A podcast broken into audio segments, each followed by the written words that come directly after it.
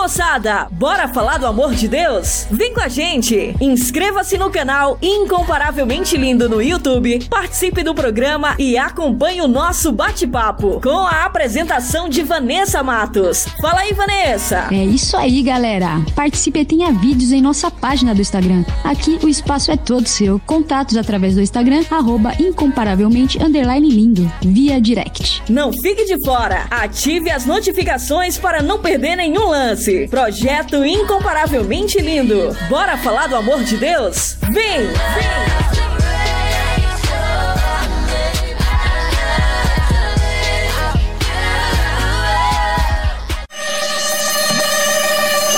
Quer mais músicas, notícias e reflexões no seu dia?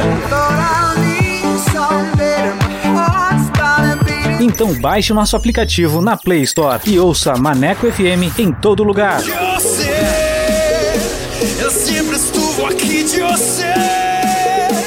Eu nunca me errou de você. Por isso não puedo parar. Maneco FM, a rádio que te dá moral.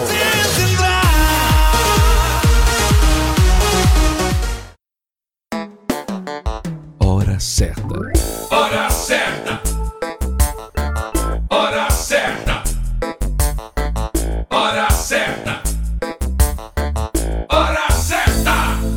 Certa. 14 horas e 5 minutos. Atualiza! Rádio agora é na web. ManecoFM.com. Bora falar do amor de Deus? Então vem! Estaremos no YouTube com a apresentação de Vanessa Matos. Esse projeto inclui você. Inscreva-se no canal Incomparavelmente Lindo no YouTube, aperte o sininho e dê aquele joinha. Contatos através do Instagram, arroba incomparavelmente lindo, via direct. Projeto Incomparavelmente Lindo. Bora falar do amor de Deus? Vem!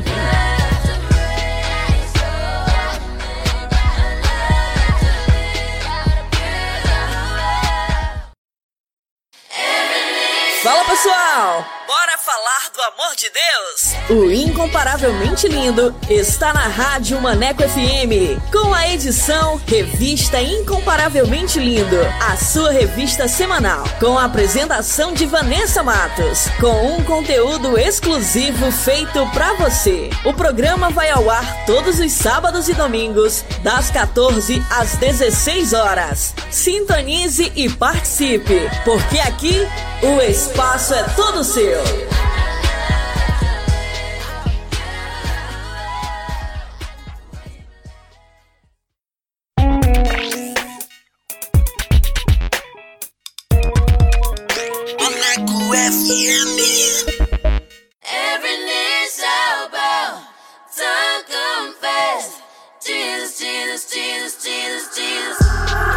A partir de agora você vai ouvir o programa Revista Incomparavelmente Lindo.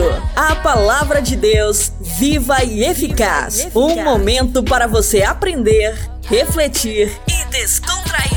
Revista Incomparavelmente Lindo. A apresentação: Vanessa Matos.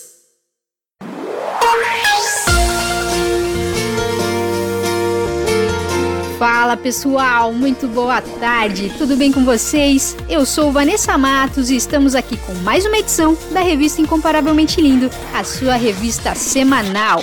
Essa é a mais nova programação da Rádio Maneco FM e quero agradecer a todos que já participaram, que enviaram os seus comentários e que curtiu o nosso conteúdo.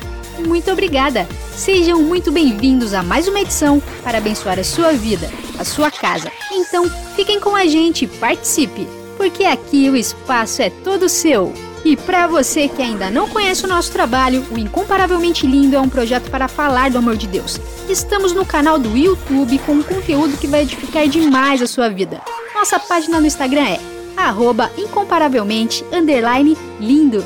Link do canal na biografia.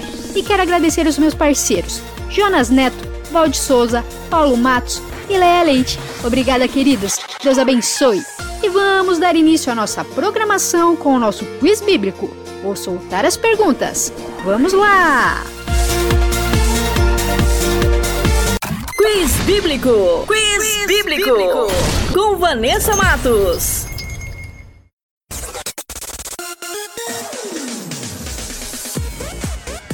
E a primeira pergunta é: qual mar foi aberto por Moisés? Alternativa A: Mar da Galileia. Alternativa B: Mar Morto ou alternativa C: Mar Vermelho? E a segunda pergunta é: o que significa Emanuel? Alternativa A: Filho de Deus. Alternativa B: Deus conosco ou alternativa C: Deus é fiel. E a terceira e última pergunta é: o Espírito Santo desceu em qual dia? Alternativa A: dia de Pentecostes. Alternativa B: dia de Páscoa ou alternativa C: dia da Independência. E no final do programa eu volto com as respostas. Fiquem com a gente! Quiz Bíblico! Quiz, Quiz bíblico. bíblico! Com Vanessa Matos.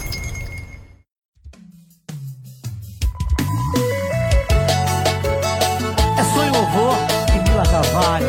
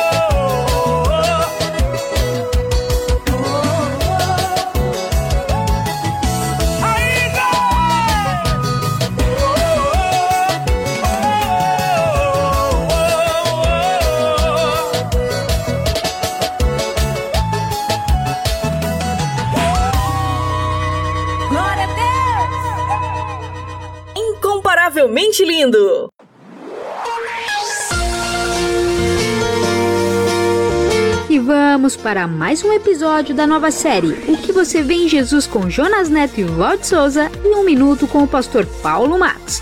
Essa nova série está incrível. Fiquem sintonizados que vai começar agora mais um episódio para você aqui na rádio Maneco FM. Solta aí! O que você vê em Jesus com Jonas Neto e Valde Souza.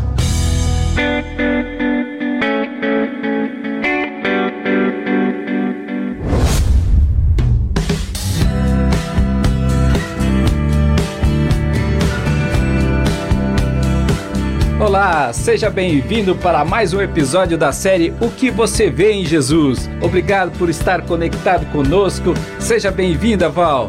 Salve, Jonas! Tudo bem com você? E um olá especial para todos aqueles que estão nos ouvindo agora. Você está numa série, numa jornada para responder a grande pergunta: O que eu faço para herdar a vida eterna? E esta pergunta, Jonas, já foi feita por todas as classes sociais e econômicas, inclusive por você. Então eu posso dizer que a sua resposta tem tudo a ver com o que você vê em Jesus. Você quer nos conhecer melhor e rever estes episódios? Compartilhe. Acesse o site podcast.soboasnovas.com.br. Estamos também no youtube.com/soboasnovas, no Spotify, na Apple e no SoundCloud. Anotou aí? Então acesse, assine e compartilhe os nossos canais. Antes de ouvirmos o episódio de hoje, vamos chamar o nosso parceiro da série Minuto, o pastor Paulo Matos. Hoje com o tema Reconhecimento Facial. Um minuto com o pastor Paulo Matos. Quando nós reconhecemos as pessoas e através da nossa visão ótica, olhamos para uma pessoa e diz, ah, meu amigo, olhamos, não, meu inimigo. É, é, a gente reconhece pela visão facial. É fácil descobrir. Acontece que é, você já tem vive, já está vivendo uma tecnologia muito suprema, que as pessoas em rodoviárias, em aeroportos, em aduanas, eles são reconhecidos. Sempre tem computador, você está sendo filmado. Está sendo mesmo. Então você logo, logo é identificado. Quantos bandidos procurados internacionalmente foram já localizados? Por causa disso, é reconhecimento facial. Agora você veja o seguinte: Deus te reconhece não é? Ele olha para você e vê que você é dele. Você passou pelo, pelas águas, pelo batismo, e eu entreguei a minha vida a Jesus. E o seu caráter revela que você já foi reconhecido por Deus. O que você vê em Jesus?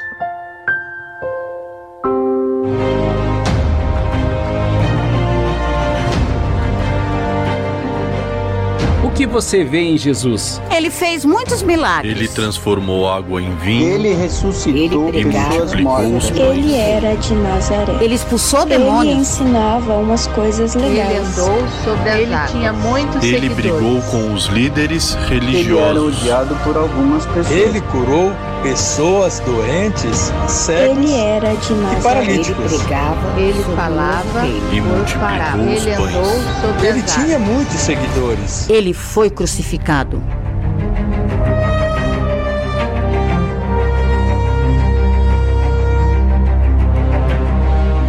O que você vê em Jesus?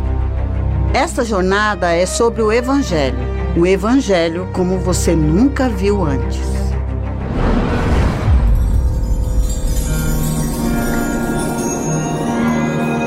E o episódio de hoje é Pedro e Judas, parte 1.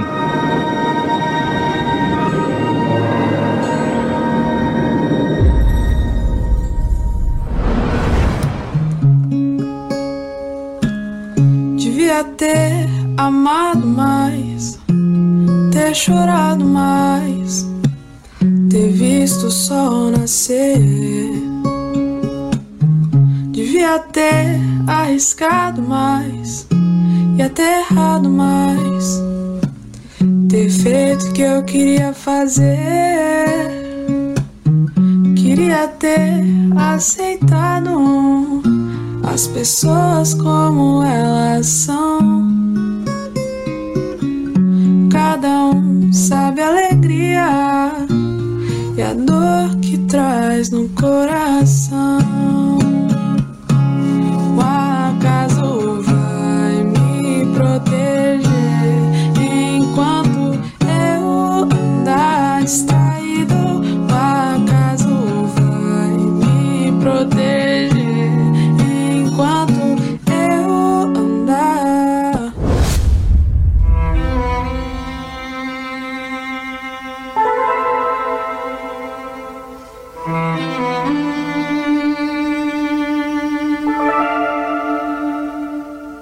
Existem dois personagens marcantes nos acontecimentos finais do ministério de Jesus, Pedro e Judas, e iremos acompanhar suas narrativas e aprender com eles.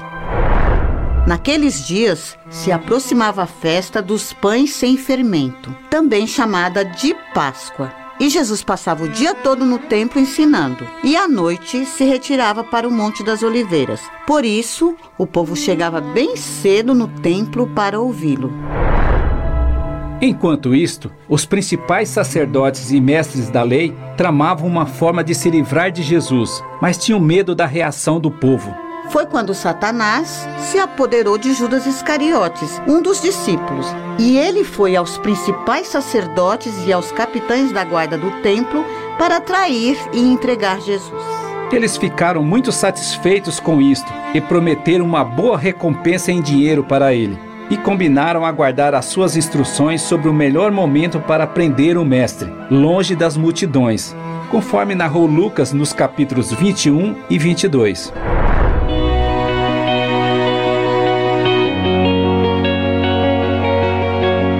Quando chegou o dia da festa dos pães sem fermento e do sacrifício do cordeiro pascal, Jesus pediu para Pedro e João: Vão e preparem a refeição da Páscoa, para que comamos todos juntos. Mestre, onde o senhor quer que preparemos? Logo que vocês entrarem na cidade, vocês verão um homem carregando uma vasilha de água. Sigam ele, e quando chegarem na casa dele, digam ao dono: O mestre quer saber em qual aposento ele poderá comer a Páscoa com seus discípulos. E ele os levará a uma sala grande no andar superior, que já estará arrumada. Preparem ali a refeição. Eles foram e encontraram tudo como Jesus tinha dito. E ali prepararam a ceia, conforme relato de Lucas, no capítulo 22. As casas das pessoas mais abastadas na época de Jesus possuíam um cenáculo, que era um local de refeições que ficava no andar superior da casa. Os pesquisadores acreditam que a casa da ceia de Páscoa de Jesus e seus discípulos poderia ter sido da família de Maria Madalena, de quem o mestre expulsou sete demônios.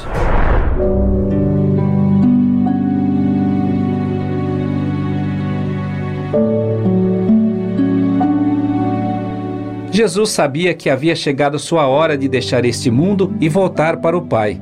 E o amor que ele tinha dedicado aos seus discípulos permaneceu até o fim.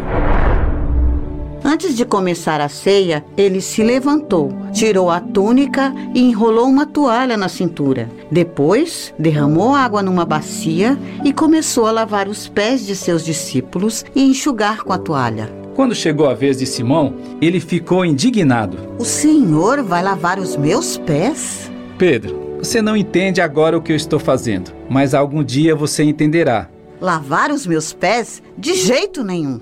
Olha, Pedro, se eu não os lavar, você não terá comunhão comigo.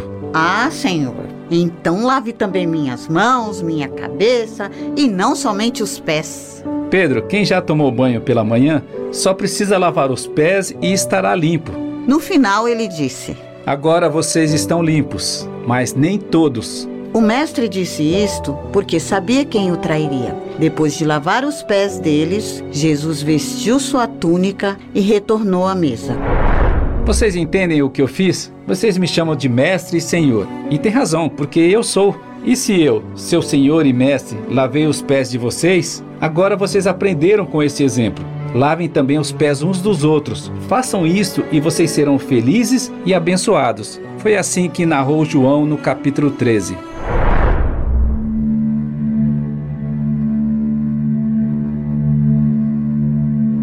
Aqueles momentos na ceia trouxeram para o mestre uma profunda angústia e ele exclamou: O que eu vou dizer agora é difícil, mas um de vocês vai me trair. Os discípulos ficaram aflitos e se entreolharam sem saber quem seria. É um dos doze, um dos que come comigo à mesa. Mas isso será terrível para ele. Para este homem, seria melhor ele não ter nascido.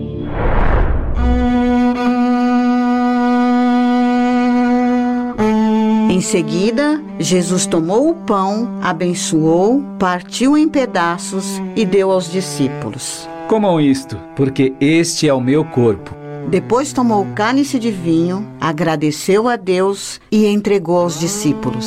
E este é o meu sangue, que confirma a aliança. Ele é derramado como sacrifício por muitos. E acreditem, não voltarei a beber vinho até aquele dia em que beberei um vinho novo no reino de Deus.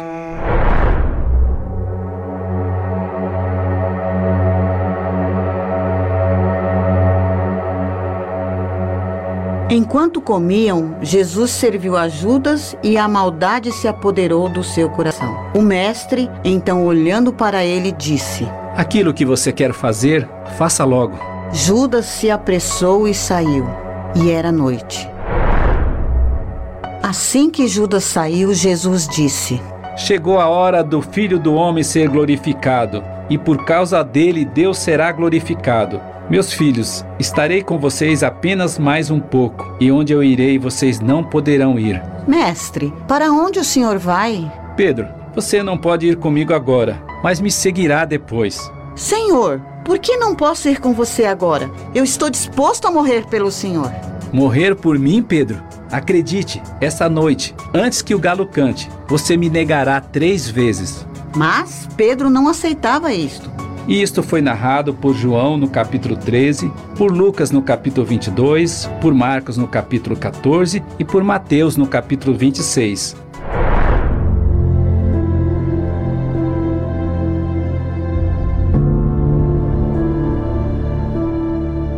Depois de predizer a traição de Judas e a negação de Pedro, aconteceram dois momentos seguidos de instruções e de duas orações cheias de significados do Mestre, que estão registradas no Evangelho de João, nos capítulos 14 a 18.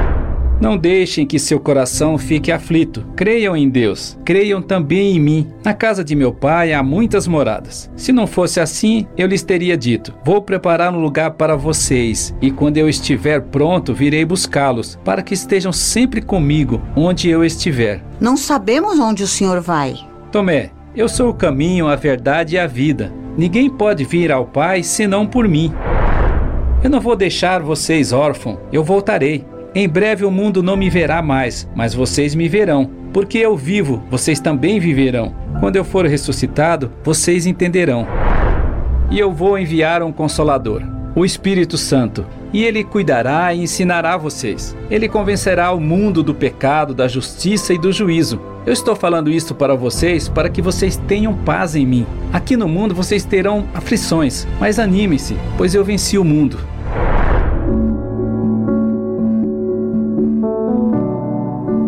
Depois destas instruções, Jesus olhou para o céu e orou. Pai, chegou a hora. Glorifica teu filho, para que ele te glorifique, pois tu lhe deste autoridade sobre toda a humanidade, para que ele conceda a vida eterna a cada um daqueles que lhe deste. E eu sei que a vida eterna é conhecer a ti, o único Deus verdadeiro, e a Jesus Cristo, a quem enviaste ao mundo. E eu te glorifiquei aqui na terra, completando a obra que me deste para realizar. Minha oração não é por este mundo, mas por aqueles que me deste, pois eles pertencem a ti. Não peço que os tires do mundo, mas que os protejas do maligno. Eles não são deste mundo, mas como eu também não sou. Consagra-nos na verdade, que é a tua palavra. Assim como tu me enviaste ao mundo, eu os envio ao mundo. Minha oração é que todos eles sejam um, como nós somos um. Pai justo, o mundo não te conhece, mas eu te conheço. E esses discípulos sabem que tu me enviaste. Eu revelei teu nome a eles e continuarei a fazê-lo. Então teu amor por mim estará neles e eu estarei neles. Quão grande é o meu Deus,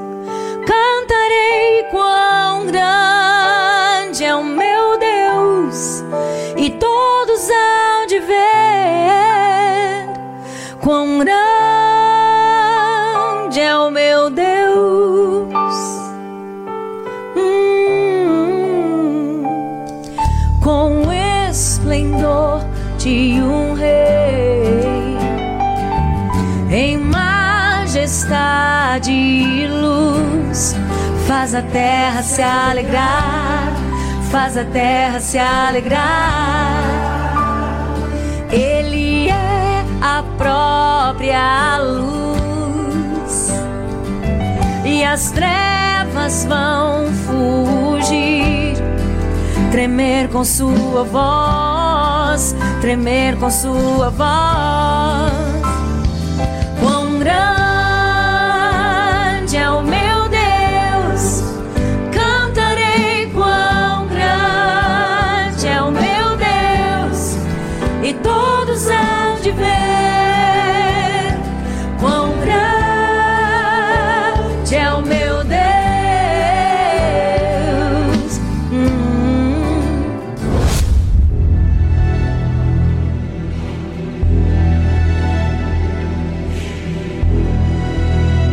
Para a segunda oração, Jesus levou consigo Pedro, Tiago e João e foram a um lugar chamado Getsemane. E chegando lá, disse para eles: Minha alma está profundamente triste, a ponto de morrer. Sente-se aqui e vigie enquanto eu vou orar. Com grande pavor e angústia, ele avançou um pouco e curvou-se até o chão e clamou: Abba, Pai, tudo é possível para ti. Peço que afastes de mim esse cálice, contudo que seja feita a tua vontade e não a minha. Ao voltar, encontrou seus discípulos dormindo. Simão, você está dormindo? Não conseguiu vigiar comigo nem por uma hora? Vigiem e orem, para que vocês não caiam em tentação, porque o espírito está pronto, mas a carne é fraca. Então os deixou novamente e fez a mesma oração de antes. E quando voltou pela segunda vez, mais uma vez encontrou seus discípulos dormindo. Eles não conseguiam manter os olhos abertos e não sabiam o que dizer. E ao voltar pela terceira vez, Jesus disse: Vocês ainda dormem e descansam? Acordem, chegou a hora do filho do homem ser entregue nas mãos de pecadores. Levantem-se e vamos, porque o meu traidor chegou. Jesus mal acabou de falar e Judas Iscariotes chegou, acompanhado de um bando de maus elementos armados de espadas e pedaços de pau, que tinha sido enviado pelos principais sacerdotes, mestres da lei e líderes do povo. De acordo com o relato de Mateus no capítulo 26, Marcos no capítulo 14, Lucas no capítulo 22 e João no capítulo 18. Eles estavam armados de espadas e pedaços de pau para prender o mestre.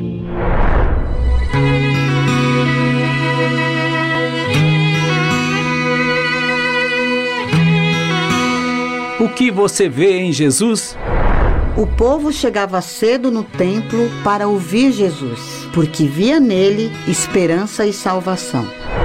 Judas traiu o mestre porque não via-o como seu senhor, apenas o via como uma oportunidade de obter vantagens pessoais. Os discípulos viram no exemplo de Jesus lavando seus pés como deveriam se relacionar entre si e com as pessoas. Pedro viu nas predições do mestre os desafios para segui-lo. Muitas pessoas não o viram. E no Getsemane, os discípulos viram o mestre enfrentando momentos de grande angústia.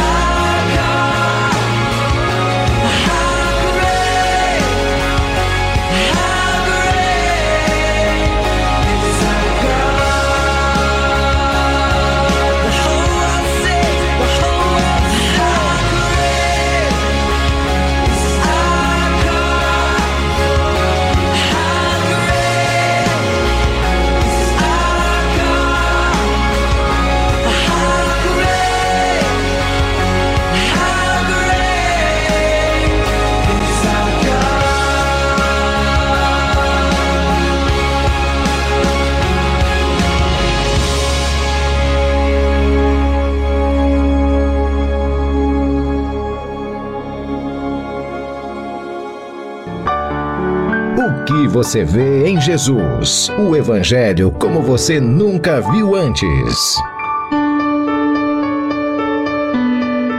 O que você vê em Jesus? No próximo episódio, veremos Pedro e Judas dando passos decisivos diante de suas fraquezas.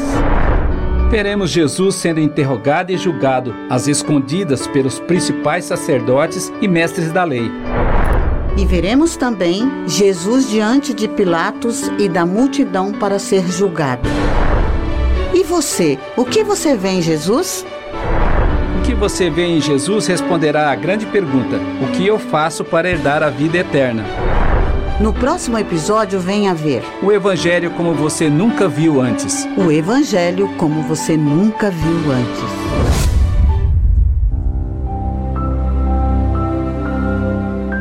Meu Pai, bondoso tu és, nós te louvamos porque a graça da salvação em Cristo Jesus nos alcançou. E por esta graça e em nome de Jesus, nós declaramos uma bênção sobre a vida do meu irmão e da minha irmã que estão nos ouvindo. E todos nós dizemos: Amém.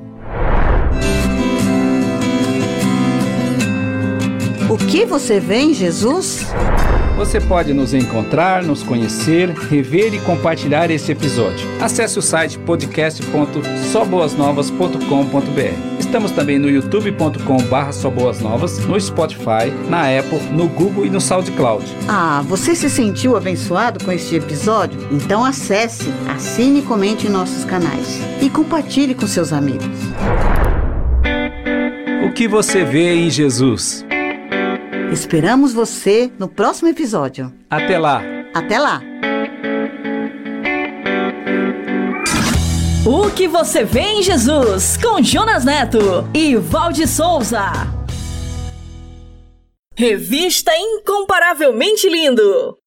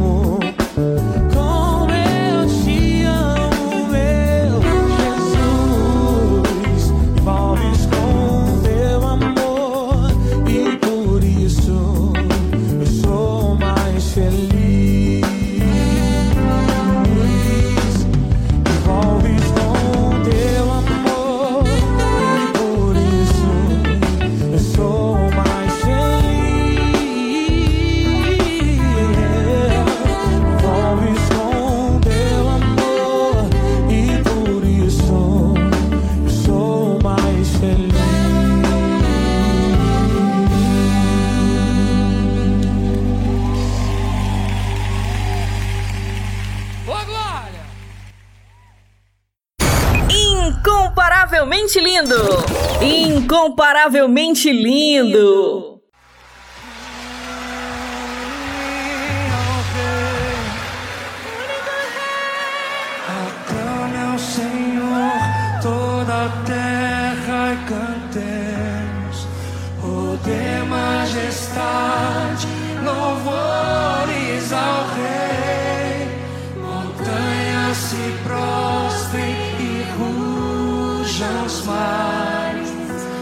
Ao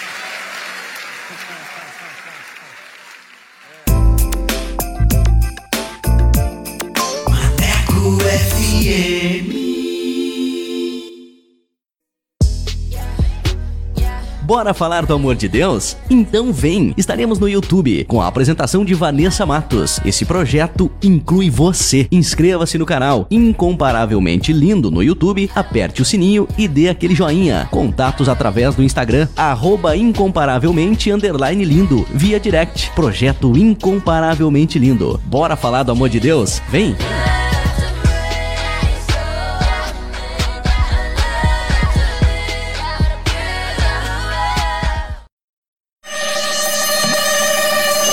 Quer mais músicas, notícias e reflexões no seu dia? Então baixe o nosso aplicativo na Play Store e ouça Maneco FM em todo lugar. Eu sei, eu sempre estuvo aqui de você. Eu nunca me dejó de você. Por isso não puedo parar. Maneco FM, a rádio que te dá moral.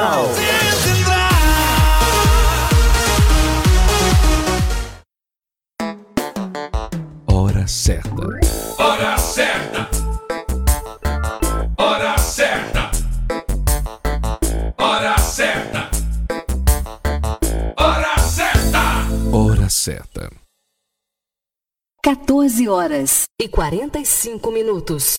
Revista Incomparavelmente Lindo. A sua revista semanal. Com Vanessa Matos.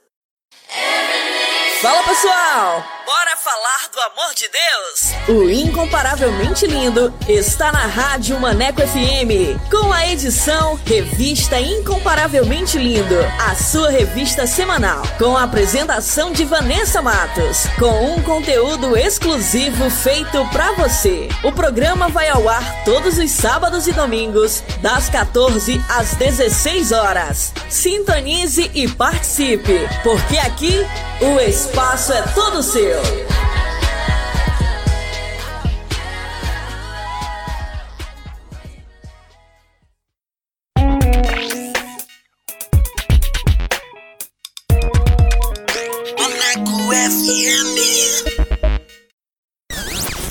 Top Dicas!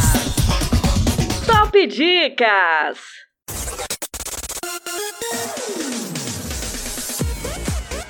E vamos com a primeira dica de hoje. Para você que gosta de uma boa leitura com o livro A Esposa que Ele Deseja, o Marido que Ela Precisa. Este livro conta um testemunho poderoso de reconciliação e relata os elementos que tornam essa reconciliação possível. Exercitando cada um desses elementos, você poderá de fato transformar o seu relacionamento, caminhando juntos ao encontro do Senhor Jesus. Ano de publicação 2013, autora Dalva Rigonato. Top Dicas! Top Dicas! Senhoras e senhores, agora com vocês, nosso amigo e irmão Arthur Cruz! Chega mais, tamo junto! Não é hora de você parar, não é tempo de ficar chorando, não é hora de se entregar, não é tempo de ficar prostrado. Promessas e milagres irão acontecer no tempo certo. Deus está cuidando de tudo.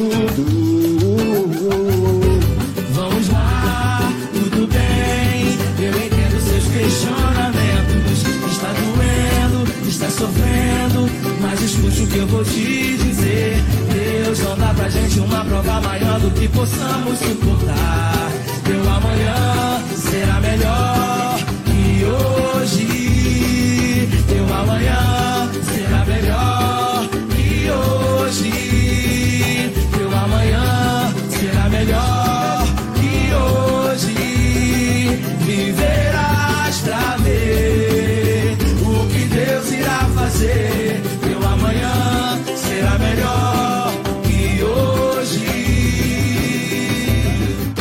vamos lá, tudo bem. Eu entendo seus questionamentos. Está doendo, está sofrendo. Mas escute o que eu vou te dizer. Deus não dá pra gente uma prova maior do que possamos suportar. Teu amanhã será melhor que hoje.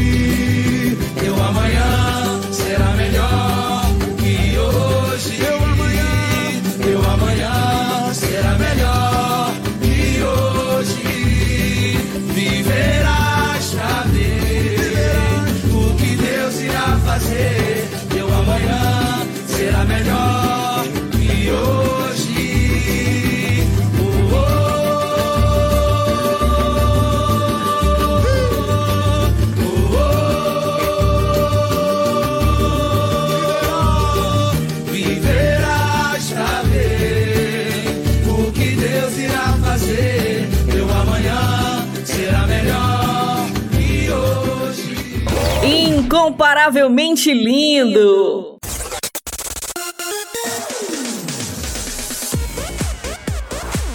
E como a Rádio Maneco FM é a rádio que te dá moral, vai começar agora mais uma edição do Solto Play. E você que quer divulgar o seu som, o seu trabalho aqui na Rádio Maneco FM, basta enviar uma mensagem via WhatsApp para o número 8588956821 com a frase Quero participar do Solto Play e a nossa produção irá entrar em contato com você. Então, mande seu material e participe. E sem mais enrolação, vamos para o nosso convidado, que hoje é. Solta o play! Solta o play! Com Vanessa Matos.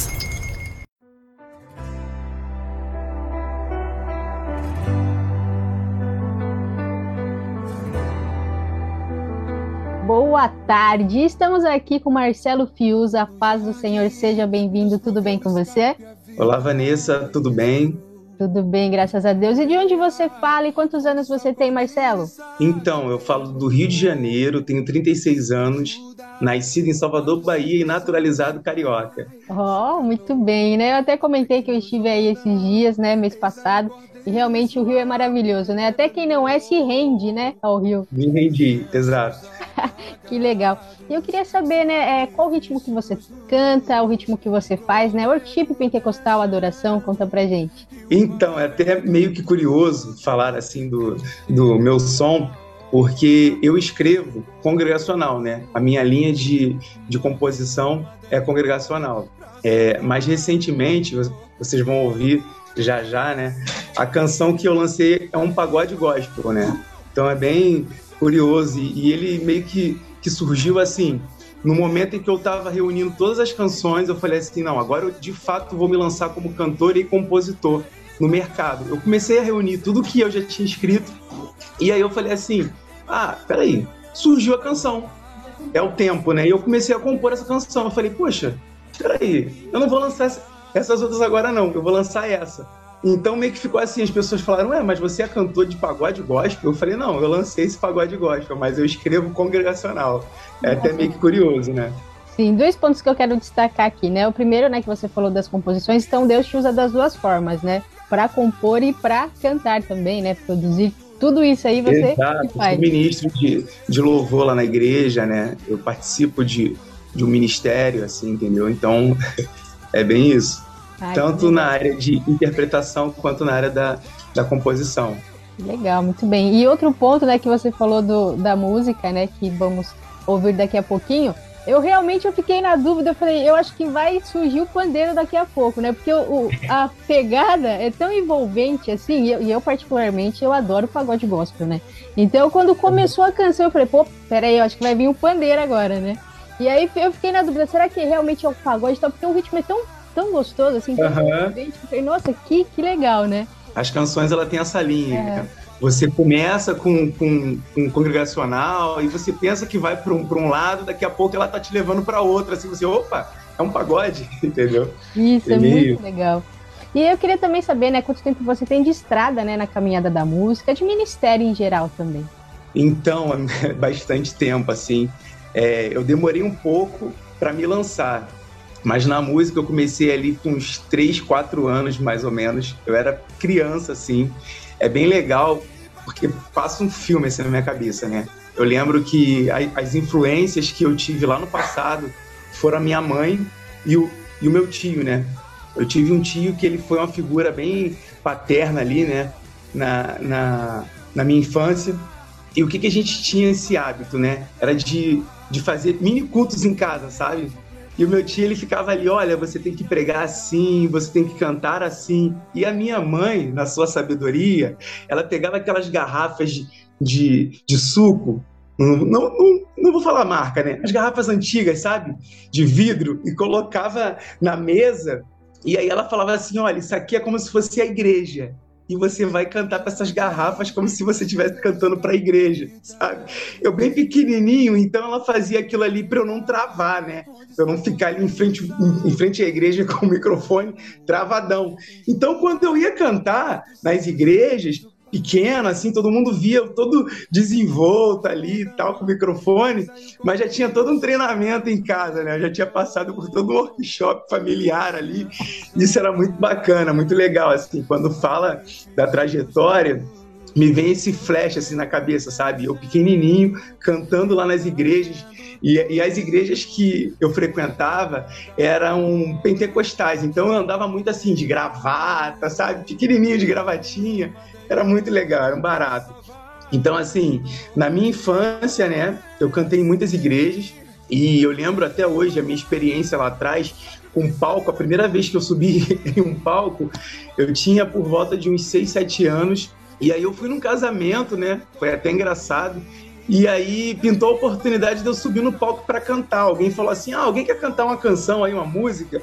E aí eu pequenininho, no casamento, é, com, a, com a blusa por dentro da calça, assim, todo tímido. eu peguei o microfone e subi no palco. E eu lembro até hoje, eu cantei uma música da Raíssa Ravel.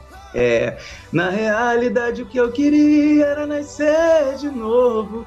Aí eu subi no palco, assim, sabe? Cantei com aquele timbre bem infantil, né? E todo mundo, é, que legal!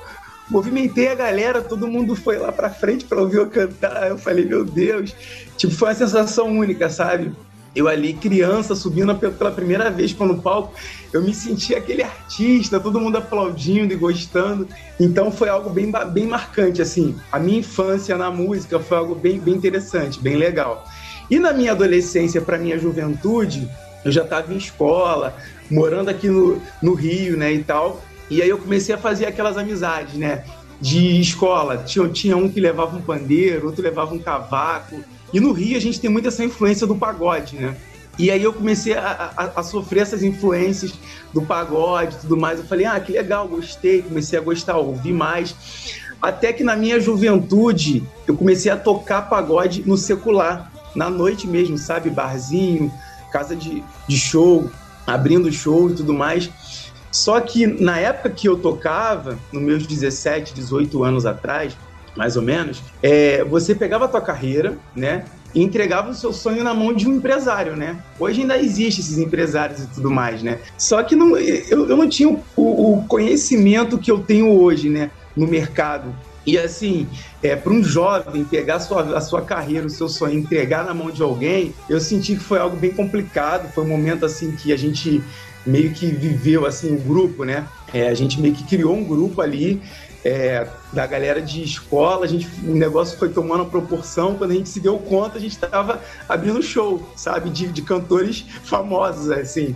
E, e, o retorno financeiro não, não, não caminhou junto, entendeu? Então meio que frustrou a banda, a galera foi meio que dispersando e o grupo abriu até que eu recebi a oportunidade de participar de uma banda de black music, olha isso, black music gospel, e eu encarei, eu falei, ah, vambora, foi a firma Black, eu participei dessa banda aí da, da formação nova e tal, eu entrei, e aí eu participei, achei que foi fantástico, tam, também agregou bastante, então assim, eu, eu dei uma passeada ali pelo pagode, eu fui pro black e voltei pro congregacional. E aí eu fiquei dois anos, mais ou menos, com a firma black, né? É, fazendo vocal. Na verdade, eu não era eu, eu não era o vocalista da banda, né?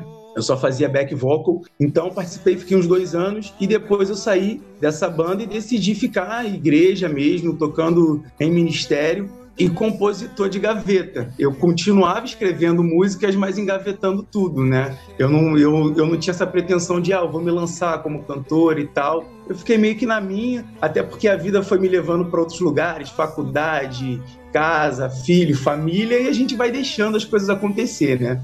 Até que o um belo dia em 2015 eu falei, cara, é, eu, eu recebi uma mensagem, né, de um, de um, de um amigo meu, e era uma pregação do meu pastor.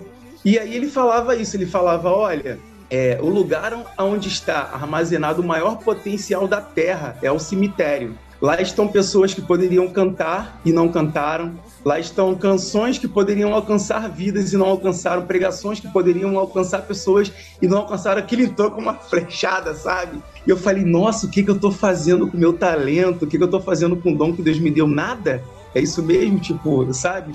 Eu vou à igreja todo domingo, eu tô lá e tudo mais, e não tenho feito nada. As músicas que Deus me deu, eu tô só engavetando, é isso. Aí de 2015 para cá foi quando eu tomei essa iniciativa de falar, não, eu vou me lançar o que eu tenho, com o recurso que eu tenho, da forma que eu tenho, mas eu vou. Vambora.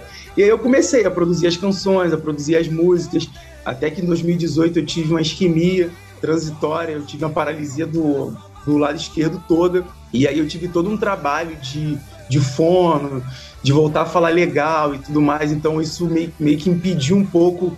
O lançamento estava previsto para 2019 da minha primeira música. E aí eu tive que adiar, né?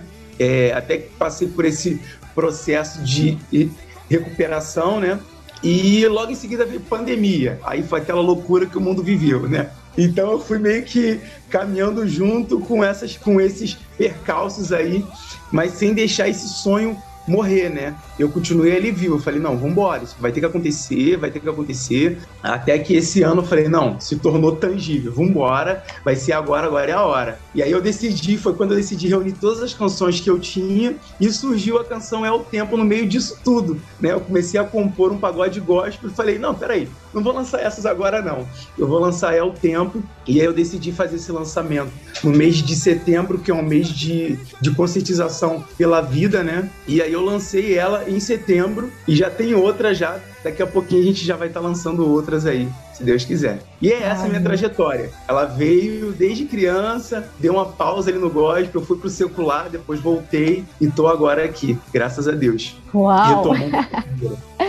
que trajetória incrível, né? E você para para pensar, hoje você tá onde você deveria estar mesmo, né? Que assim, às vezes a gente passa por caminhos, porque, né, a vida vai nos conduzindo assim, mas sempre a mão de Deus vai colocar a gente novamente é, ali, né, pra gente cumprir o nosso chamado, o nosso propósito. E isso é muito lindo, né? Você contou várias coisas legais aqui, desde, né, do apoio, né, da família, pra, né, dentro das igrejas quando você era novo. Então, isso também é, teve um papel muito importante, né, para você ter se tornado, né, é, o homem, né, e o coração que você tem hoje voltado para Deus, não ter desistido, né, que nem tem a parábola do talento. O que, que eu tô fazendo com o meu talento, né? E realmente seu pastor, ele, né, pregou de uma forma forte ali, né, que às vezes as pessoas não gostam de ouvir, mas é algo que é impactante. A gente precisa ter esse entendimento, né, que a gente poderia estar tá fazendo muito mais do que a gente faz hoje. Isso serve para todas, é, todos os ministérios, né? Então isso é muito bacana também, você ter entendido e ter, né, atingido seu coração, né? E hoje você tá aí cumprindo seu chamado. Isso é maravilhoso. Você falou, né, da canção também, que você está trabalhando com essa, né, é o tempo. Então, na verdade, essa é a primeira canção que você lançou, é isso? Sim,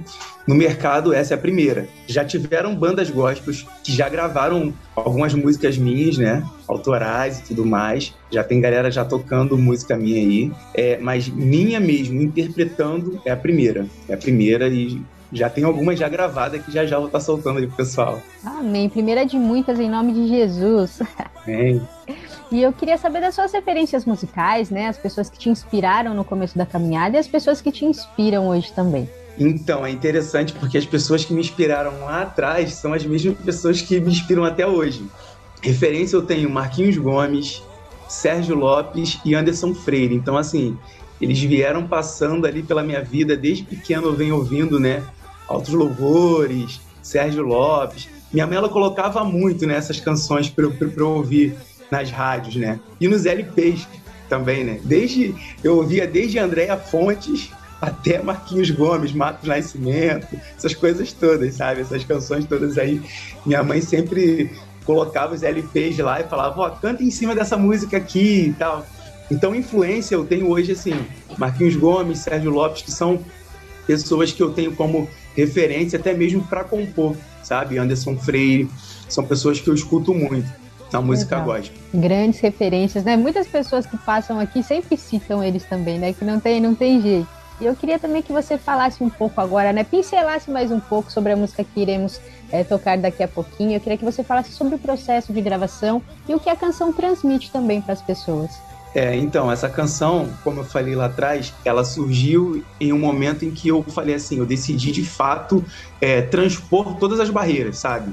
É, porque eu, eu, eu olhava assim, eu, eu, eu me via dentro de um pote de desculpa, sabe? Ah, é, eu não vou fazer agora porque eu tenho isso e isso. Ah, eu não vou lançar essa canção agora porque eu preciso resolver isso e isso. Até que um dia eu parei e falei, cara, é o tempo de se levantar é o tempo de se aproximar de quem realmente importa. Porque a gente começa a colocar Deus em segundo plano, sem perceber, sabe? A vida vai te levando para diversos lugares e a gente começa a colocar os dons, os talentos, aquilo, o, o, o, verdadeiro propósito e chamado em segundo plano. E aí, quando eu peguei e tive essa iniciativa de reunir tudo aquilo que eu tinha de canção e falei, não, eu vou escolher uma e vou começar a gravar, com o recurso que eu tenho, eu vou gravar é, com a proposta legal e tal, mas eu vou começar. E aí Deus começou a falar isso, sabe? Eu comecei a escrever essa canção. E no momento em que o mundo está vivendo é, é, é, um desespero. Então eu falei assim, cara, eu preciso trazer essa mensagem de paz, esperança e amor e mostrar para a humanidade que nem tudo está pe perdido, que sempre haverá um novo tempo e que Deus ele proporciona isso. A cada manhã, é, é, o amor de Deus se renova. Então, é, é, essa canção ela traz exatamente isso, uma mensagem de amor, de paz, de esperança e de renovo, sabe? Porque sempre haverá um novo tempo. Independente de onde a gente parar, a gente vai ter sempre oportunidade de recomeçar. Então é exatamente isso que a canção fala. A estrutura dessa música é exatamente essa, né? Recomeço. Que legal. Então vamos ouvir agora, pessoal, a música É o Tempo, É o Tempo, com Marcelo Fiuza, solta o play.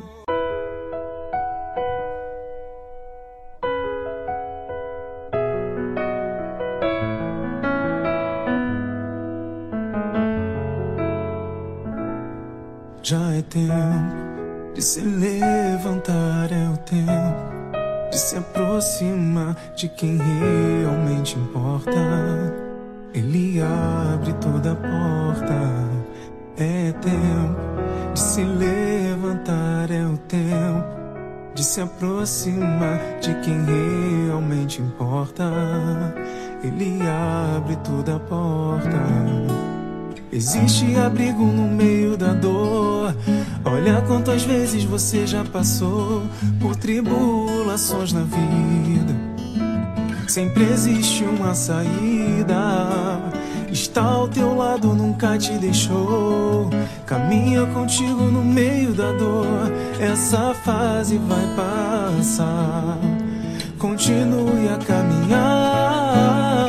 Levante do chão e se dê valor.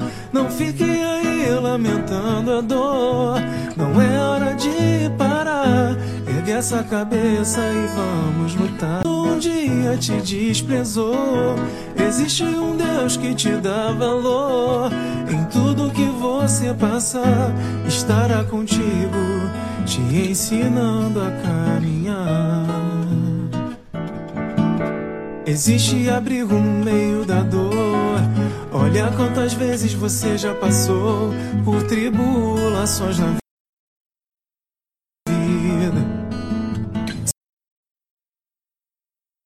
Sempre existe uma saída. Está ao teu lado, nunca te deixou. Caminha contigo no meio da dor. Essa fase vai passar. Continue a caminhar. Levante do chão e se dê valor. Não fique aí lamentando a dor. Não é hora de parar. Essa cabeça e vamos lutar. Se o mundo um dia te desprezou, existe um Deus que te dá valor. Em tudo que você passar, estará contigo te ensinando a caminhar. Em tudo que você passar, estará contigo, te ensinando a caminhar.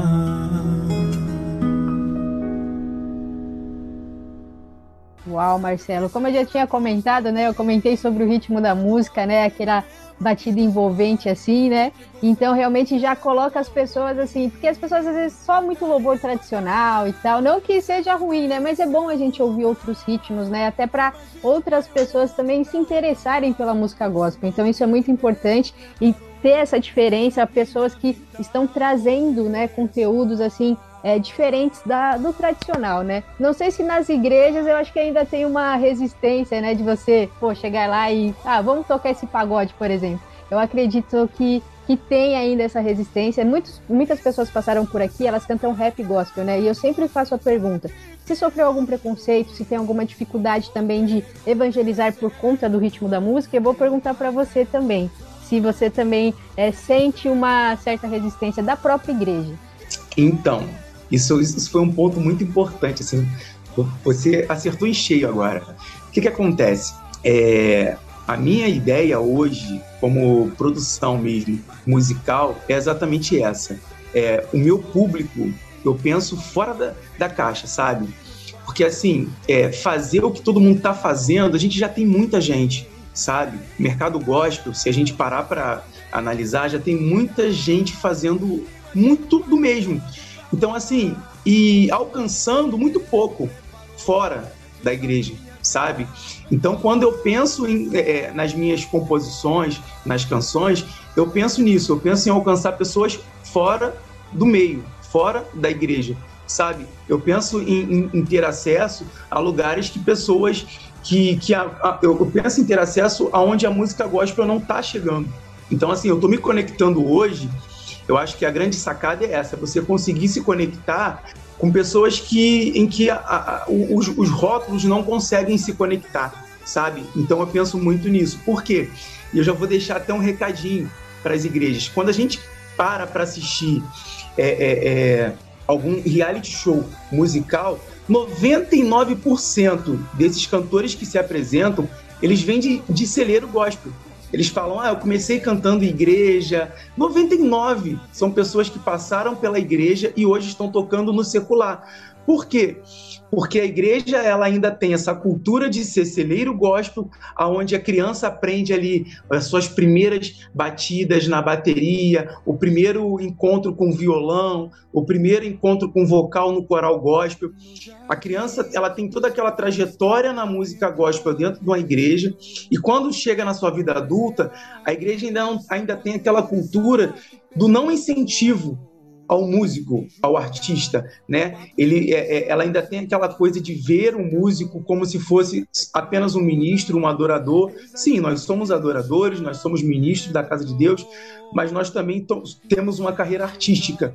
E a igreja ela ainda tem essa visão de, do, do de ainda está muito cru isso, sabe?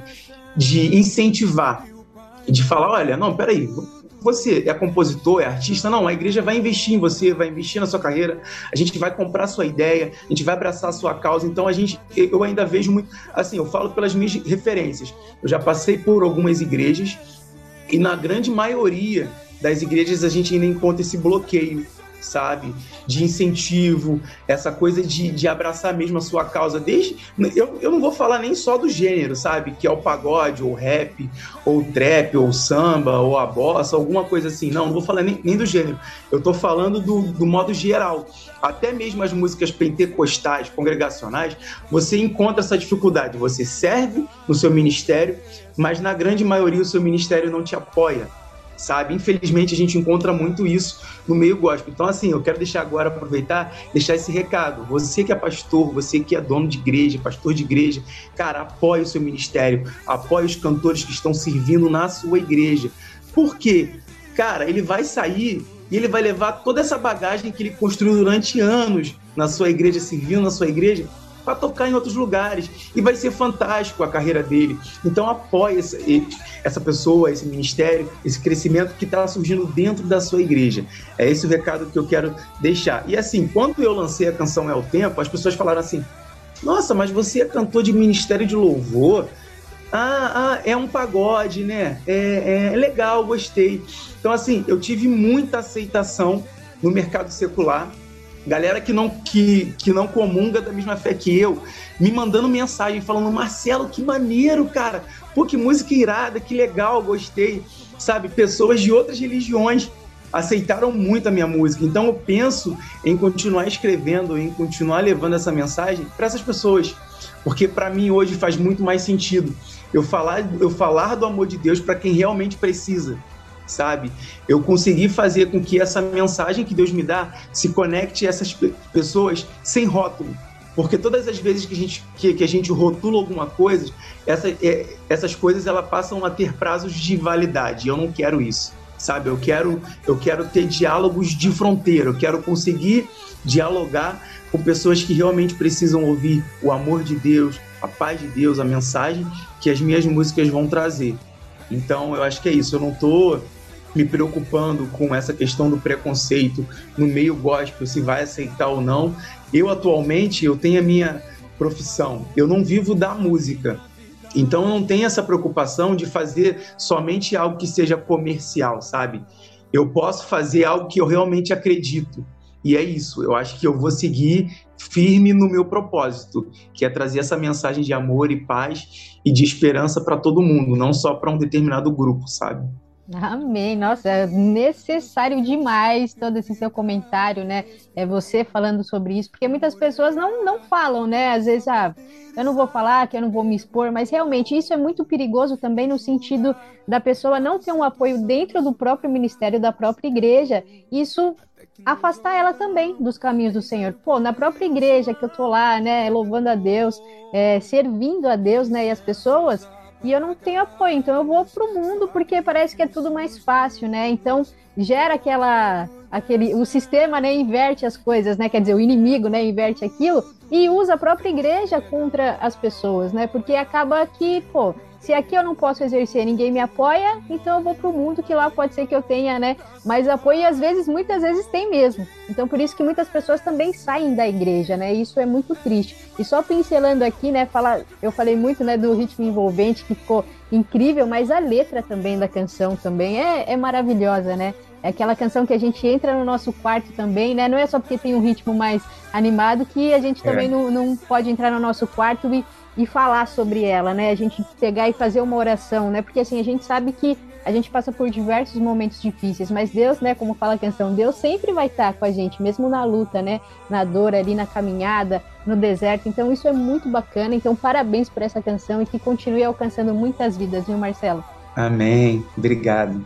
E aproveitando, né, você já deixou muito aqui pra gente, mas eu queria que você deixasse uma dica pro pessoal que está no começo da caminhada, né? Eu queria que você falasse um pouquinho sobre isso, porque às vezes, né, a música realmente é muito difícil, né? É, são muitos obstáculos, então os artistas têm muita dificuldade, principalmente no começo da caminhada. Então eu queria que você deixasse um incentivo pro pessoal. Então, a mensagem que eu quero deixar para quem está começando agora, primeira coisa, é que não existe tempo certo e não existe tempo errado. Aí pronto, a pessoa falou: caramba, como assim? Não existe tempo certo, nem não existe tempo errado? É, o tempo certo é sempre agora, sabe? Não perca tempo. Não faça como eu fiz lá atrás. Eu fui deixando as coisas me levar e tudo mais. Não, o tempo certo é agora. Se você realmente quer, se você realmente sonha, se isso arde no teu coração, você tem que se lançar. Não espera, ah, eu, eu, eu preciso ter o melhor telefone para começar a gravar vídeo, eu preciso ter o melhor violão para começar a gravar. Não, cara, olha só. Você vai colocar um playback, ah, não tem playback, você vai cantar capela, não tem o melhor aparelho, você vai gravar com o que você tem, mas comece agora. Essa é a primeira dica que eu vou te dar, é começar agora. E por que, que eu falo que não existe tempo errado? Você que acha que já passou do teu tempo, ah, mas eu não, eu não dá mais para viver de música, ah, eu, eu, eu, eu, tenho, eu sempre tive o sonho de ser cantor. Gente, o tempo é agora. Não existe tempo errado, o tempo não passou, sabe? Você que parou no tempo, mas vamos embora, vamos voltar a andar, pega esse teu sonho, pega esse teu projeto e fala, não, peraí, eu tô com 36 anos e tô me lançando, tô, eu tô me reinventando na música. Então não existe essa de que, ah, para o mercado, ele vai te olhar, vai falar assim: é, eu prefiro investir no jovem de 15, 16 anos que está começando agora. Mas, cara, é teu sonho. Então você tem que pegar esse teu sonho e falar: não, não estou no tempo errado, eu estou no tempo certo. E você começar a produzir alguma coisa. Porque hoje o mercado da música Antigamente, eles queriam pegar assim, ah, pessoas que descobrir. Caramba, eu descobri essa pessoa aqui. Hoje não. Hoje, ele, hoje o produtor ele quer olhar para você e falar assim: ah, você já tem alguma coisa, você já tem algo pronto, construído. Então, se você ficar esperando o amanhã ou amanhã para você se lançar, você vai ser só um papel em branco. Então, o recado que eu quero deixar para quem está começando é: com o que você tem, se lança. Se lança, estuda, faça seu plano de carreira, isso é muito importante. Você tem que ter definido as suas metas, o que, que você quer para sua vida, onde você quer chegar como cantor, os seus objetivos, porque se você não sabe onde você quer, aonde você quer chegar, qualquer caminho serve. Então você tem que ter definido isso. O que, que eu quero alcançar, aonde eu quero chegar e, e, como eu quero viver. Se eu quero viver da, da música, se eu quero ter o meu trabalho e, e trazer a música para agregar ali e conseguir meio que, que, conciliar, que é o meu caso. Hoje eu sou produtor audiovisual, eu não vivo de música, mas se por um acaso algum dia a, é, é, é a música me levar para esse caminho e eu conseguir viver de música, que é o meu sonho, amém. Mas se não, eu estou em paz sabe? Eu tenho meu trabalho e consigo conciliar. Então, o recado que eu quero deixar para vocês é, esse, é, é, é, esse: é ter sempre o pé no chão. Você que está com a minha idade, exemplo, né? Já sou pai de família, é, já tenho já as minhas as minhas obrigações e tudo mais, então você tem que ter o teu pé no chão, você não pode também simplesmente bicar tudo e ah, eu vou viver do meu sonho. Não, calma aí, não é isso. Você tem que achar o meio termo e conseguir conciliar. E você que está iniciando, cara, se lança, não perde tempo, vai que vai, porque as coisas vão acontecer. Mas tenham muito cuidado, porque hoje a, a, a, internet, essa bolha, você vai encontrar pessoas te, te vendendo, é, é, te ensinando a vender as suas músicas, pessoas te ensinando a divulgar as suas canções, pessoas querendo. Então você tem que ter cuidado com, com, é, é com as parcerias que você vai fechar, para você não lançar os seus sonhos nas mãos de alguém que, sabe, só vai querer mesmo o seu capital, a sua grana e não vai fazer nada por você. Então, tenta filtrar essas, essas parcerias que você vai fazer, é, é, existem sim instituições sérias, pessoas sérias que vão te ajudar a, a, chegar aonde você quer, mas você tem que ter um filtro, você tem que filtrar para você não quebrar a cara e frustrar os seus sonhos. Então, muito cuidado. Parece que o mercado hoje está muito fácil, mas ao mesmo tempo está difícil. Você tem que filtrar para onde você vai. Então, assim, hoje eu tenho essa facilidade pela bagagem que eu tenho. Eu trabalho há 16 anos com televisão. Então, essa bagagem me ajudou a, a falar assim, não, é o momento certo de eu começar a minha carreira na música. Tanto que as pessoas falam assim, ué, você canta?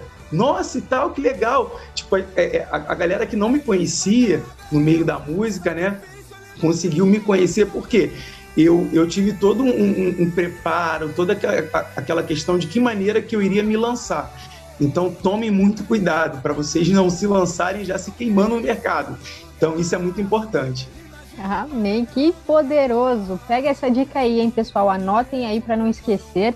E queria saber também, né, dos seus projetos futuros, né? A gente já está caminhando aí para o fim do ano, passa muito rápido, mas eu queria saber como está a sua agenda, se vai trabalhar, né, nessa canção, né, na divulgação que foi recente também, e se vem mais canções ainda por esses meses.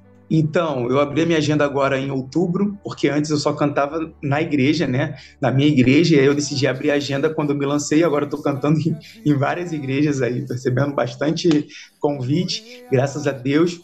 É, para o próximo ano, eu tô fechando a parceria aí se Deus quiser, vai dar certo. E daqui a pouquinho eu vou estar tá lançando um videoclipe, que vai ser o meu primeiro videoclipe mesmo, né? Porque até então eu lancei ao tempo no YouTube com, com videoclipe estúdio, né? E agora eu vou estar tá fazendo um videoclipe mais robusto, uma produção mais elaborada e vai estar tá me dando um pouco de, de trabalho, né? Porque ao mesmo tempo, porque assim, é produção independente na veia. Então, eu sou desde o designer até o diretor musical, o diretor audiovisual, tá sendo tudo comigo mesmo. Então, tem sido algo bem pesado. E é algo que eu quero até deixar de, de recado para quem está começando. É, você que não tem muita experiência, evita abraçar tudo, sabe? Tenta delegar algumas coisas. É, procura algum design, procura algum amigo que faça uma edição. Não abraça tudo, porque você vai acabar tornando a sua carreira um fardo. Vai ficar pesado, você não vai dar conta e vai chegar um momento que você vai falar assim: ai, é cansativo, ai, não dá resultado e você vai desistir. Isso vai acabar se tornando um peso. Então, cuidado com isso também, tá? Então, assim, projetos futuros, eu tenho esse videoclipe e ano que vem eu estou fechando uma parceria com a empresa de marketing e tal, para poder estar tá divulgando me melhor, aí, escalando mais é, é, é, essa questão do meu lançamento mesmo como compositor. E aí vai vir músicas minhas no Spotify, em todas as plataformas aí de, de streaming, né? Vai vir coisa boa aí, Legal. se Deus quiser. Amém, amém. E aí, quando lançar, manda pra gente, pra gente tocar e divulgar aqui também, hein? Beleza. E como Fechado. as pessoas acham o Marcelo Fiuza nas, né, nas redes sociais, no canal no YouTube? Fique à vontade. Então, meu Instagram é Marcelo Fiuza Oficial. Facebook é só botar lá, né? Marcelo Fiuza. E no YouTube você vai colocar Marcelo Fiuza é o tempo, vai aparecer lá minha canção e você vai ouvir e vai abençoar o meu ministério. Amém, que legal. Você já entregou muito aqui pra gente, mas antes de finalizar, eu queria que você deixasse uma mensagem abençoada para os nossos ouvintes, o que Deus colocar no seu coração. Amém. Pessoal, a mensagem que eu quero deixar, ela fica em Eclesiastes 4, 18, e diz assim: O caminho do justo é como a luz da aurora, vai brilhando cada dia mais e mais até ser dia perfeito. Então, assim, o justo ele tem que entender que ele vai passar pela vereda, que é um caminho estreito. dificilmente o justo vai encontrar os holofotes da vida, as melhores portas, os melhores caminhos. Não, ele vai passar por um caminho estreito, mas é o caminho que, independente da situação que você está vivendo, vai te levar ao dia perfeito. Então pense nisso. Às vezes você está olhando a grama lá do teu vizinho mais verde do que a sua, mas você não sabe o caminho que ele passou. Então busque sempre trilhar o caminho da justiça, porque o reino de Deus ele é baseado em justiça. Então, tudo que você pensar em fazer, por mais que você esteja, esteja doendo, esteja difícil a sua vida, continue por esse caminho, que no final ele vai te levar ao dia perfeito. Porque Deus ele é um Deus que nos surpreende. Ele não é um Deus comum, sabe? Ele não trabalha no natural, naquela coisa de sempre. Não, quando você está caminhando ali, a luz da aurora está brilhando e está iluminando o seu caminho. Daqui a pouco, quando você perceber aquela rua estreita, Deus tem algo bom e algo novo para sua vida. Essa é mensagem que eu quero deixar para todos os ouvintes aí da rádio Maneca FM. Uou, que mensagem poderosa, Marcelo. Já atingiu meu coração e sem dúvidas vai alcançar muitos corações, né? Então eu já quero agradecer demais a sua participação aqui no nosso programa. Foi um prazer conhecer um pouquinho da sua história, da sua trajetória. As portas aqui estarão sempre abertas. Assim que lançar som, manda pra gente, a gente toca, a gente divulga e que Deus continue abençoando demais a sua vida, a sua família e o seu ministério. Muito sucesso para você, Marcelo. Eu que agradeço, Vanessa, pelo convite, agradeço a todos os ouvintes aí da Rádio Maneca FM. Espero que vocês gostem, acompanhem aí a minha carreira, que é só o início, é só o começo e vamos para frente sempre. Amém. Muito legal, Marcelo. Muito obrigada pela participação, tá? Um abraço e até mais. Tchau, tchau. Abraço, Vanessa. Tchau, tchau, pessoal. Tchau, tchau.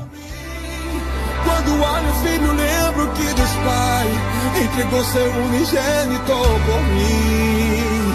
É impagável, sem cordeiro em seu lugar.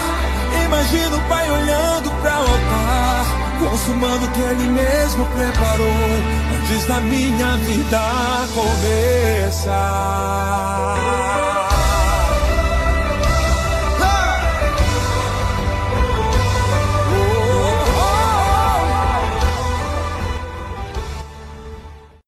Solta o play! Solta o play! Com Vanessa Matos.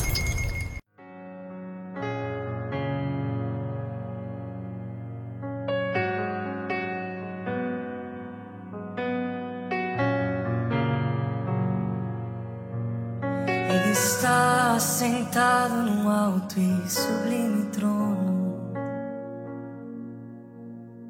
O Cordeiro de Deus, sua face é como um leão.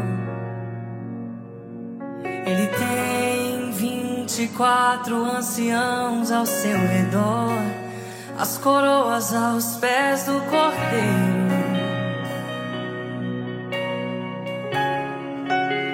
As nuvens são o pó dos seus pés. Ele tem o poder em suas mãos, único digno de abrir o livro. E assentado do seu trono, ainda assim. Ele se inclina para ouvir o coração quebrantado e contrito. Deus que resiste ao soberbo e ainda assim dá graça humilde. Em seu coração não resiste ao filho que clama com fome e com sede dele, até que ele venha toda a terra está até que ele venha o coração está clamando, até que ele venha toda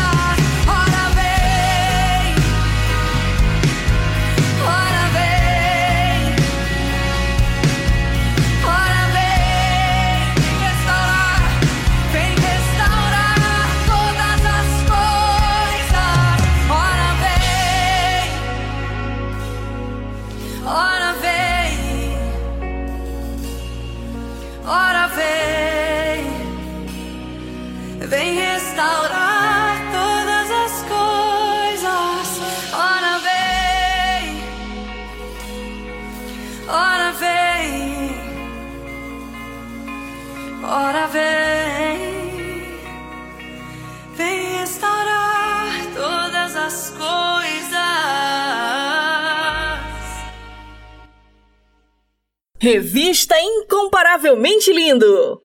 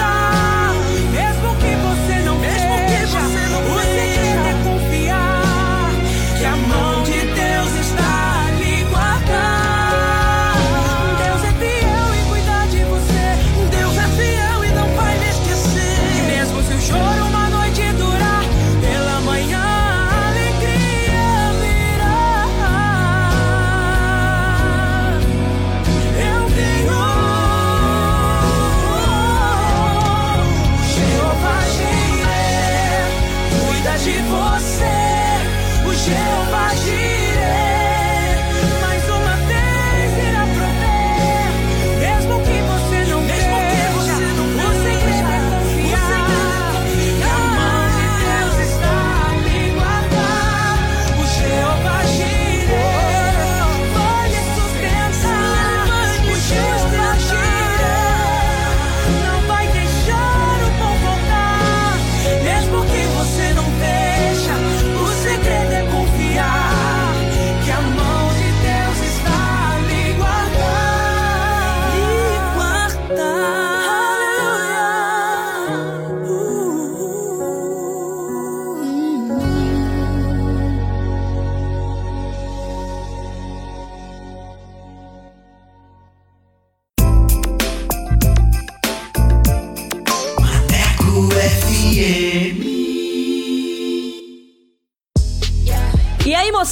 Bora falar do amor de Deus? Vem com a gente! Inscreva-se no canal Incomparavelmente Lindo no YouTube, participe do programa e acompanhe o nosso bate-papo com a apresentação de Vanessa Matos. Fala aí, Vanessa! É isso aí, galera! Participe e tenha vídeos em nossa página do Instagram. Aqui o espaço é todo seu. Contatos através do Instagram, arroba incomparavelmente underline lindo, via direct. Não fique de fora, ative as notificações para não perder nenhum lance. Projeto Incomparavelmente Lindo. Bora falar do amor de Deus? Vem! Vem!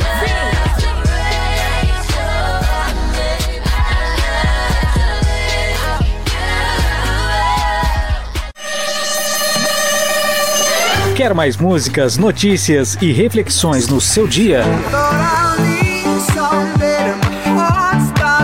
Então baixe o nosso aplicativo na Play Store e ouça Maneco FM em todo lugar. Eu sempre estuvo aqui de você.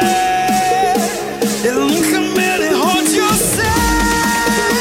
Por isso não puedo parar. Maneco FM, a rádio que te dá moral.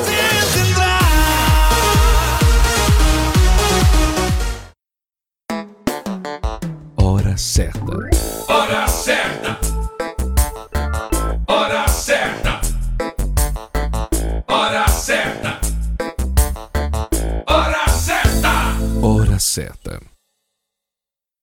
15 horas e 38 minutos.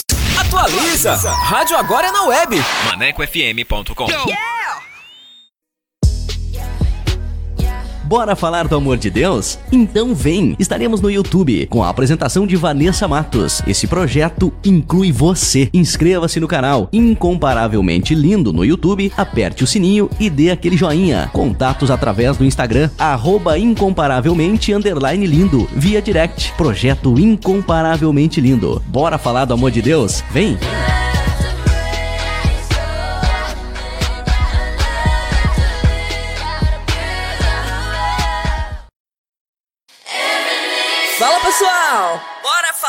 Amor de Deus? O Incomparavelmente Lindo está na Rádio Maneco FM, com a edição Revista Incomparavelmente Lindo, a sua revista semanal, com a apresentação de Vanessa Matos, com um conteúdo exclusivo feito pra você. O programa vai ao ar todos os sábados e domingos, das 14 às 16 horas. Sintonize e participe, porque aqui o espaço é todo seu.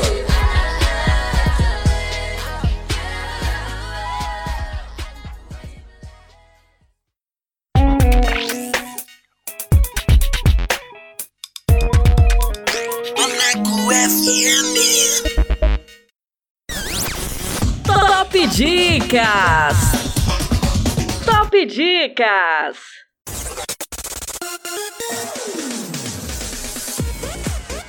E vamos com mais uma dica com o filme Chance de Recomeçar.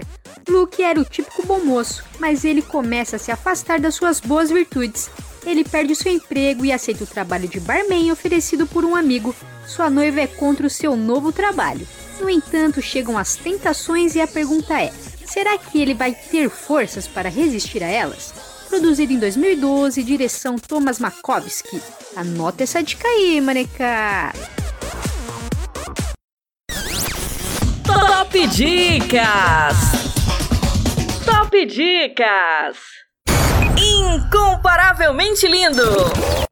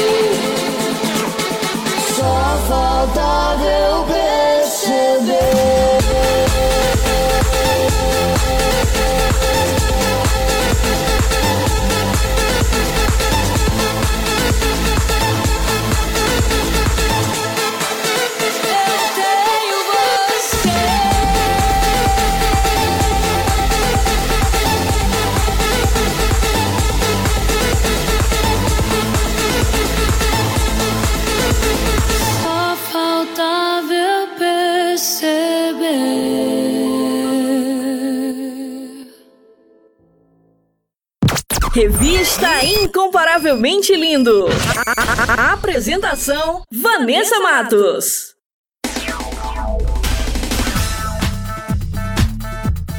compartilhando as maravilhas de Deus. E hoje o testemunho é do San Soares, de 21 anos, de Goiânia. Ele passou por momentos difíceis e apostou as suas últimas fichas em Jesus. E é claro que ele obteve a vitória que precisava e hoje ele vive o seu chamado. Mas antes de soltar o bate-papo, eu quero falar com você, que tem um testemunho para contar. Você que quer compartilhar as maravilhas que Deus fez na sua vida? Manda pra gente. Eu quero conhecer você, a sua história. E vamos glorificar o nome do Senhor Jesus. Amém? Solta aí! Compartilhando as maravilhas de Deus. Compartilhando as maravilhas de Deus.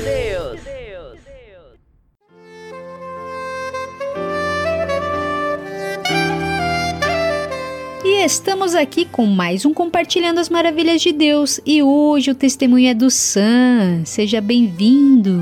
Fala galera, beleza? A paz do Senhor, meus amados, é sobre. Você não nasceu em lar cristão e por conta disso você não tinha um entendimento real sobre Cristo, né? E como você conheceu a igreja evangélica e consequentemente Jesus? É, não nasci em um lar cristão, né? É, então eu não, não, não entendia muito bem o que era, tipo assim, o que era Jesus. Eu não conhecia é, a história verdadeira, né? Tipo assim, é, eu conhecia um pouco porque eu vim de um lar é, predominantemente é, espírita, perdão, é, tinha me fugido da palavra, mas assim, é, me falaram sempre de Deus, então assim, meio que foi um lar um pouco religioso, né, então assim, eu conhecia um pouco o básico, né, orava, é, na, na verdade rezava, né, algumas coisas repetidas, essas coisas, é, então eu tive uma meia conexão com Deus, então assim, Deus um pouco, sempre esteve um pouco ali ao meu lado, né, é, tipo assim, eu tinha um pouco desse entendimento, mas depois de um tempo a gente, eu, eu nasci em Goiânia, né? Aí fui morar em Tocantins. É, aí nessa época que eu morava com os meus avós lá, com a minha mãe, etc. Depois eu e minha mãe viemos morar aqui em Goiânia, ela tinha casado, etc. Aí nesse período ao qual viemos morar aqui, mais ou menos uns cinco anos, mais ou menos, eu tinha uma conexão é, quase que zero com Deus, porque não eram as pessoas que ela casou, não, não eram pessoas muito religiosas, né, na época. E então eu tive a minha vida ali meio, meio afastada de Deus, né, durante os cinco anos. É, foi onde eu conheci um mundo totalmente diferente, né, porque eu vim de uma, de uma família que era bem rica, aí aconteceram uns BOs, aí ficaram, é, a gente passou um, um, umas necessidades. Depois de um tempo, é, eu conheci, quando ela se casou, eu tive um momento bem legal ali, né, foi onde eu cresci, aprendi muito da, da vida, é, mas não tinha uma conexão com Deus. Né? Aí, a partir mais ou menos dos meus 15 anos ali, minha mãe tinha se separado, né? Isso foi mais ou menos uns 6 anos de casamento, ela se separou porque não tava dando mais, etc. E nesse meu período aí, é, eu, eu conheci uma galerinha meio que da pesada, né? Comecei a sair pros rolês em Goiânia, etc. Passar por umas e por outras ali, organizar umas festinhas, né? É, muitas festas, né? Festas que davam até mil pessoas. É, aí comecei a ficar aqueles famosos famosinhos, né? Na cidade, é, de tirar fotinha, de sair pra rolezinha, essas coisas, né? Organizar festinha. Comecei a beber pra caramba. É, sair com as amizades não muito boas, né? É, e aí minha vida começou a se condicionar em, sei lá, ir pra escola, ir pras festinhas, ficar com menininhas, essas coisas. E pra mim a vida era o auge, né? Assim, pré-adolescente ali pra adolescente, é, nossa, é o top, né? Fazer isso aí. E depois de um, um, bom tempo, né? Dos meus 15 até mais ou menos os meus 17, quase para 18 anos, eu tive essa vida. E quando eu fiz mais ou menos os meus 18 anos ali, comecei a trabalhar. É, eu tava trabalhando já dos, dos meus 17 anos, na verdade. É, comecei a trabalhar na, na TV Anguera ali, né, na TV Globo, né, sucursal, ah, esqueci o nome da palavra, da, da TV Globo, né, que tem aqui em Goiânia. E trabalhei um, um ano e meio, mais ou menos, lá. E nesse meu período eu tive que parar de, na época eu treinava vôlei, joguei vôlei dos meus 13 anos até os meus é, 17, 16 para 17 anos, tive que parar porque comecei a trabalhar, então a rotina era estudar e trabalhar. Então esse período foi bem conturbado para mim, porque eu perdi a coisa que eu mais gostava, que era o meu vôlei, né? E daí eu comecei a passar uns perrenguezinhos, né? É, mas continuei trabalhando ali para ajudar minha mãe em casa, etc, porque era só eu e ela, né? E depois de algum tempo eu comecei a meio que perder a graça na vida. Então eu comecei a viver muito de futuro, né? E ansiedade é o que? Excesso de futuro. Eu só vivia pensando no final de semana, ser sábado, domingo para ir pra festa, para ficar de boa, não ter que trabalhar, é, para beber, para sair, ficar com as menininhas, essas coisas. Então a minha vida começou a perder totalmente o sentido, né? Já tinha perdido um pouco do sentido antes, mas nesse momento foi onde perdeu muito o sentido. E foi onde eu falei assim, caraca, meu Deus, o que está acontecendo? Foi onde eu falei pra minha mãe, mãe, eu acho que eu tô com depressão. Eu acho que eu tô querendo entrar em depressão. Ela falou, não, tá doido, é bobeira, moço. Aí um dia eu cheguei assim em casa, pai, falei assim, mano, eu não tenho depressão, eu tô de boa, Deus vai me ajudar, e é isso, beleza. Fiquei mais ou menos uns 3 a 6 meses bem. Depois comecei a dar umas crises de ansiedade, umas crises de pânico, né? Fui num rolezinho, numa festinha, dei uma crisinha de pânico em casa, tava sozinho. É, mas de boa, consegui melhorar ali, não sabia o que, que era até então. Na segunda vez comecei a dar outra crisezinha, só que tinha um amigo meu em casa, então eu fiquei um pouco mais tranquilo. Na terceira vez, brother, não deu certo. Foi, foi nossa, foi loucura, cara. Eu dei uma crise que eu fiquei mais ou menos. Eu, eu tava numa festa, né? Fui em três festas nesse dia. Fui no aniversário de, do melhor amigo meu, depois fui no aniversário de outro amigo meu, depois fui no aniversário de uma menina, que na época ela me pagou pra ir no aniversário dela, porque na época eu tinha um grupo que era chamado Os Catras lá, né? E, e esse povo, nossa, que ridículo. Essas pessoas, é, gente, era eu e mais três meninos, que era meio que famosinho assim na cidade, né? Então o povo falava bastante de nós e a menina me pagou pra mim ir com os meninos, só que os meninos não pôde ir, eu fui. Ela pagou meu Uber de ida e volta, pagou pra mim estar na festa, foi uma loucura, eu fui. É, depois, mais ou menos umas duas e meia, assim, comecei a ficar meio ruim já, né?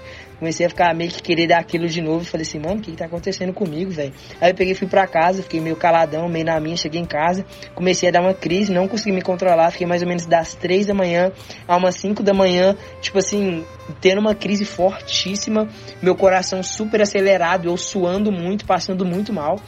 liguei pra minha mãe, ela demorou para chegar em casa porque ela tava longe. E depois de, dessa loucura aí que aconteceu, né? É, tipo assim, minha mãe achou que eu tinha usado droga, alguma coisa assim. Aí no domingo eu passei o domingo bem, bem, bem mal, né? Porque esse rolê foi no sábado. É, e nesse, nessa parte é, do, do domingo aí, eu fui jogar um vôlei com os amigos meus. Joguei um vôleizinho final de, de, tarde, assim, quase noite. E cheguei em casa mais ou menos umas 8 da noite, né? E tive outra crise. Minha mãe tava em casa esse dia. E foi aí que ela viu que, cara, tem alguma coisa errada com meu filho. Isso não é droga, não. Tem alguma coisa acontecendo com ele.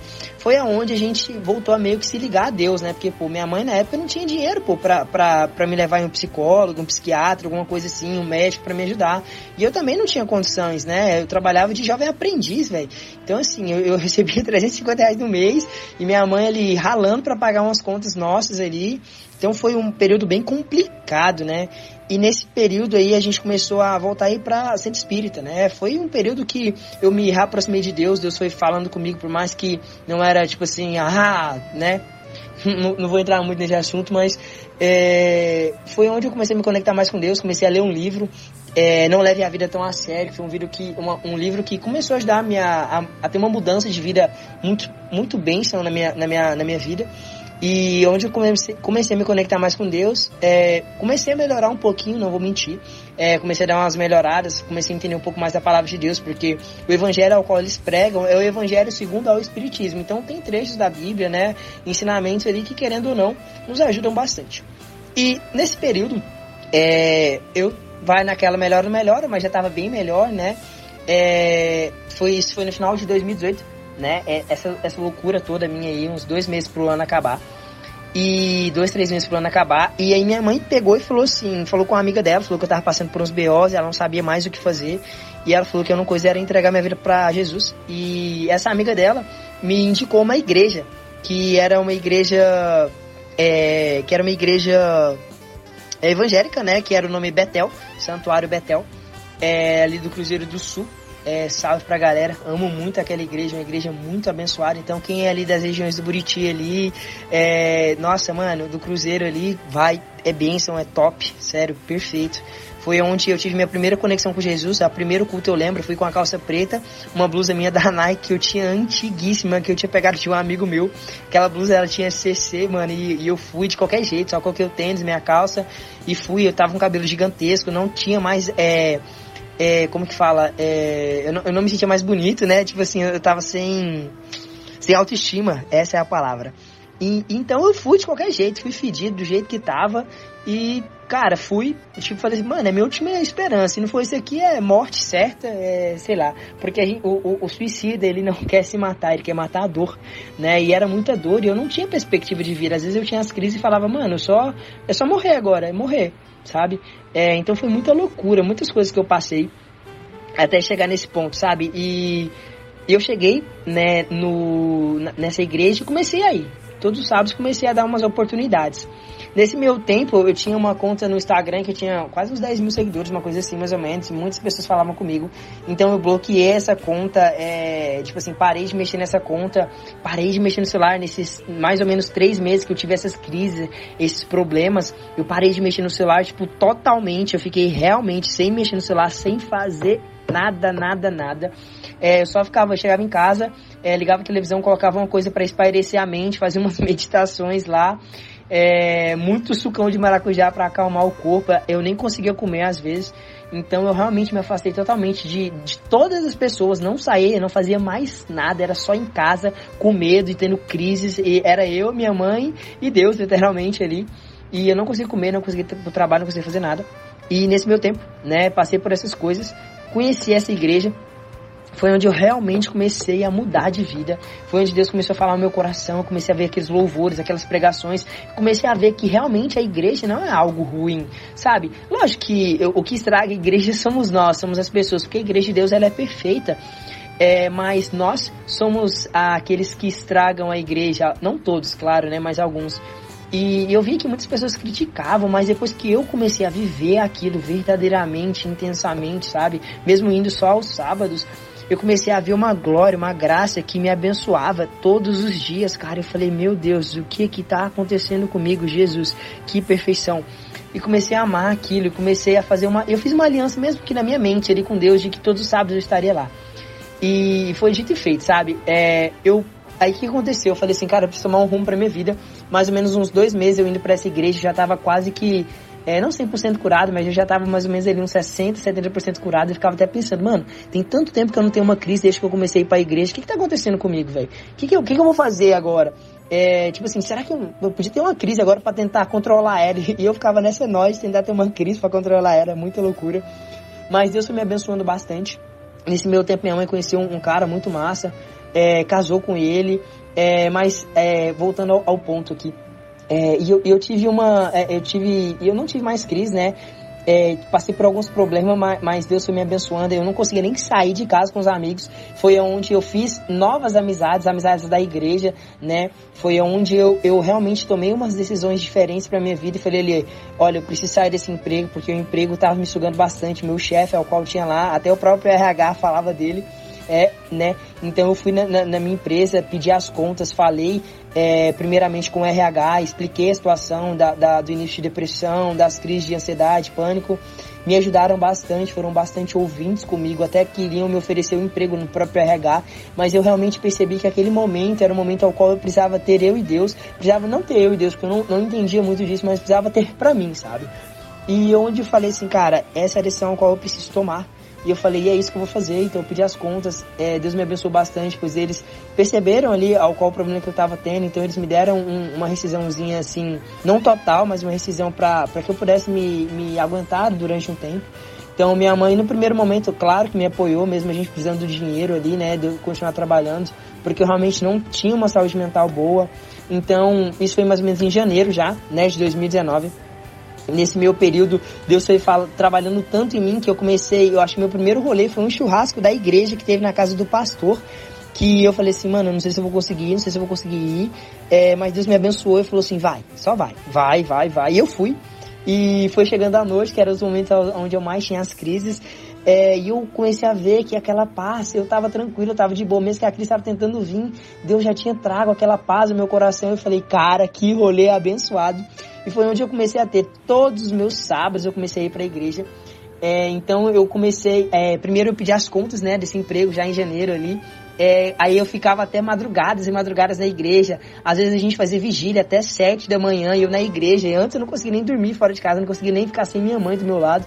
E eu já estava fazendo vigílias na igreja, ficava até três da manhã, às vezes conversando com os meninos lá, jogando na própria igreja lá, é, conversando, trocando ideia, é, falando de Deus. E cara, foi muito bênção, foi, foi um período de muita bênção ali é, onde eu cresci bastante. Aí eu voltei a treinar meu vôlei, é, é, restringi totalmente o meu Instagram, minhas amizades, o que eu seguia, o que eu falava, o que eu pensava.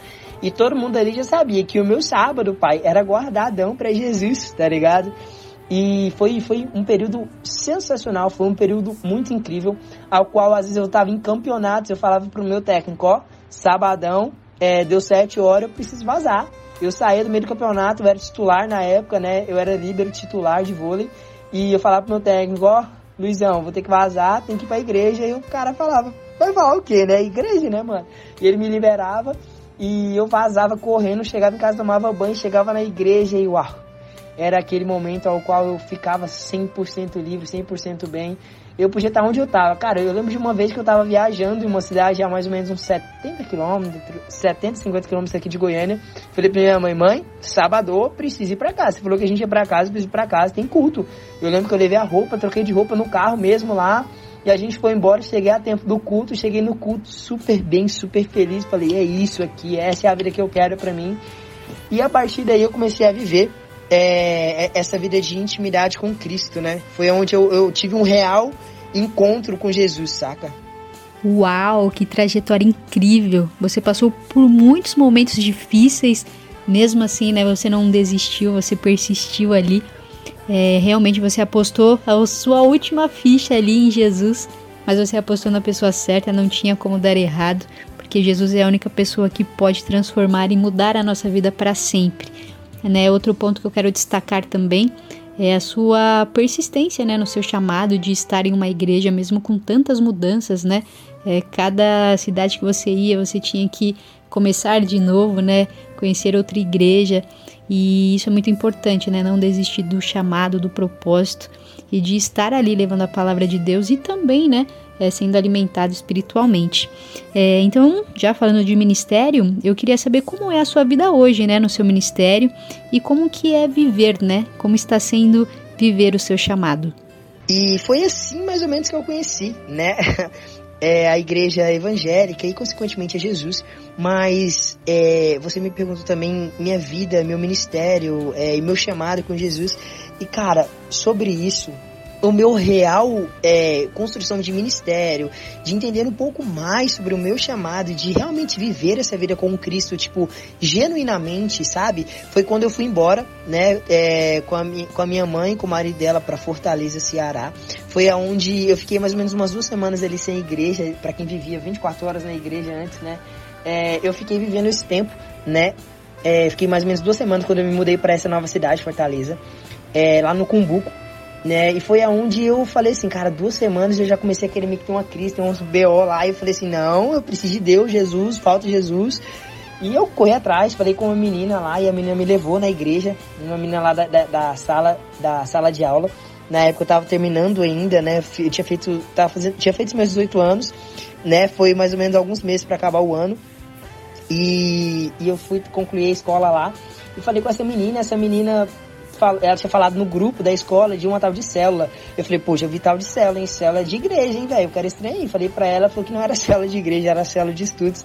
Aí eu falei, meu Deus, e agora? O que, que eu vou fazer? Ela pegou e falou assim, olha, mas tem uma célulazinha no recreio, que inclusive eu, eu nunca fui nessa célula do recreio, mas ela me chamou pra, no sábado, em tal de Arena Jovem, que é da Sara Nossa Terra, e eu falei, hum, beleza, vamos lá, né, vamos lá, não tô fazendo nada, né, quero ir mesmo. Me arrumei no sábado, todo felizão, fui lá na casa da menina, a gente foi junto de a pé pra lá, porque a maioria das coisas a gente fazia de a pé lá. E eu cheguei nessa igreja e um monte de moleque louco, psicopata, pulando, ouvindo o som de Jesus e dançando. E na Betel a galera era mais tranquila, é, era meio que mais, sei lá, worshipzão, mais na. Tipo assim, não era worship, né? Mais na deles, mais paradão, é, mais, mais cantavam, louvavam, falavam de Deus e, e, ministravam e etc. Mas lá era muita loucura, era, era, eram, sei lá, dez vezes mais jovens e um monte de jovem pulando e gritando, falando de Jesus e cantando hinos. E eu falei, cara, que loucura! E parecia uma balada aquela igreja. Eu falei, velho, que doideira, mano. Nunca mais eu volto nessa igreja. E depois fui e tô aqui até hoje, né? Sei lá o que, três anos mais ou menos, já que eu tô nessa, nessa vibe de Sara Nossa Terra, de Arena Jovem, de pular lá na frente gritar sobre o nome de Jesus e, e cantar, sabe? E sou Arena com muito orgulho, né? E com muito amor. É, então foi ali onde eu comecei a realmente entender um pouco mais, né, sobre, sobre a igreja, sobre Jesus, e foi através de uma célula, né, que teve na minha casa que eu comecei a entender um pouco mais sobre ministério, sobre chamado, e, mas até então, em Fortaleza, foi onde eu, eu decidi me batizar, decidi realmente falar de, de, de, viver Jesus. E um pouco antes do meu batismo, eu tive algum, algumas coisas, né? Eu ainda tava ficando com algumas meninas, mas na época é, eu tinha me restringido bastante. Na época eu ia para um final de semana, ficava com 12 meninos em uma noite. É, foi aonde eu me restringi e nesse, nessa época de 2019 foi onde eu fiquei com acho que sete meninas durante um ano inteiro. É, então foi onde, pra mim, foi uma grande vitória, né? Falei assim, pô, de 12 numa noite pra 7 um ano inteiro, eu tava outro nível, né? Tava, nossa senhora. E teve um tal de revisão de vidas que me chamaram e eu falei assim, mano, bora nesse trem. Eu tava bem animadão, né, na época da igreja. Falei, bora, bora, bora. E o meu futuro líder tinha chegado em mim e falado assim, o Jonas, o nome dele, amo muito sua vida, Jonas, tamo junto, mano, obrigado por tudo. Ele falou assim, cara, é, não vai nesse primeiro revisão, não. Vai no próximo revisão. Você chegou agora na igreja, você não conhece nada. Tenha certeza da sua decisão. Eu falei, ah, não, eu quero ir, mas amém. Beleza, não fui.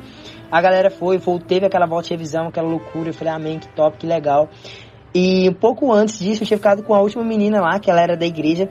É, e ela falou pra líder dela que ela tinha ficado comigo, tinha caído, tinha ficado comigo, etc. A líder dela chegou e falou assim: Olha, é, não era legal você ter ficado com o Santiago, porque ele vai agora na revisão. Quando ele for na revisão, ele não vai querer mais ficar com você, não vai querer ficar com mais ninguém.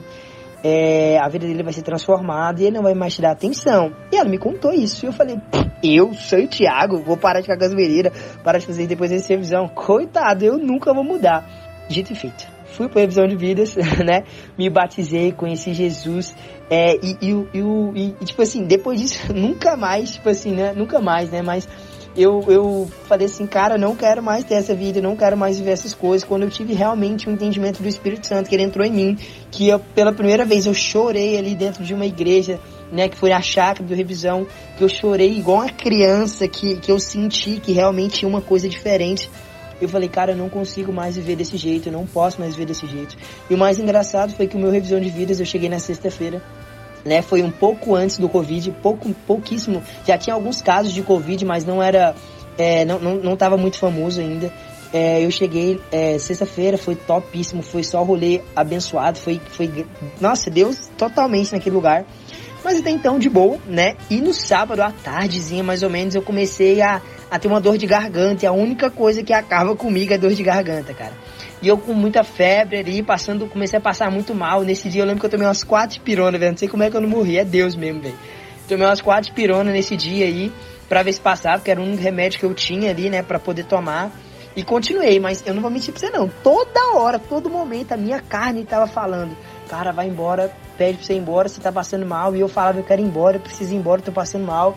Perdão, mas minha mãe, é, mas eu pensava assim, ligar pra minha mãe pra ela me buscar, mas é tão longe, sei lá o que. E ao mesmo tempo eu falava, não, eu vou resistir, eu vou resistir. Foi, acho que foi a primeira batalha incessante contra é, a minha carne, sabe? O meu espírito clamando, fica. Eu sei que tá difícil, eu sei que você tá passando mal, eu sei que não tá fácil, mas fica. E minha carne, vamos embora, vamos embora. E eu falei, meu Deus, cara, o que, que eu faço em minha vida, Senhor? E, cara, chega a me arrepio falando disso, porque agora que a gente começa a perceber quão forte as coisas são, né? O inimigo já tava tentando contra a minha vida para eu parar, para eu sair dali. Porque se eu continuasse ali, eu realmente seria transformado. E, meu Deus, é, nesse momento eu resisti, glórias a Deus, eu, glória a Deus eu fiquei, né? Eu persisti, me batizei e cara, na primeira noite som de sábado para domingo, a segunda, né, de sábado para domingo, eu lembro que eu acordei da que, que eu tava dormindo, cara, o meu colchão tava totalmente ensopado, graças a Deus, graças a Deus. Nesse dia choveu bastante e lá, em, lá no Ceará é muito quente, mas a chácara que a gente ficou, ela era bem verde, então era, era mais fresco. E nessa noite ainda choveu, ou seja, fez um frio muito, muito de Deus mesmo para aquietar o meu coração. Então eu acordei passando bastante mal e, e falando assim: Meu Deus, o que, que tá acontecendo? Eu tava derretendo literalmente. Acordei de madrugada, tomei uma antipirona, tomei uma água da torneira ali mesmo, que era mais perto, voltei, deitei e dormi e falei, vou resistir, vou persistir. Aí no outro dia teve o batismo, né? Aí a gente foi para se batizar e, cara, eu queimando em febre. Nas, nas, minhas fotos do batismo você vê que a minha cara tava destruída, cara. Foi muito engraçado. E nessa loucura aí, é, né? É, eu entrei no batismo, eu, eu, lembro que eu praticamente escutei quando eu entrei dentro da água do batismo, aquela água gelada, meu corpo queimando, fazendo tipo assim, tss, parece que tava uma panela quente, né, na água gelada.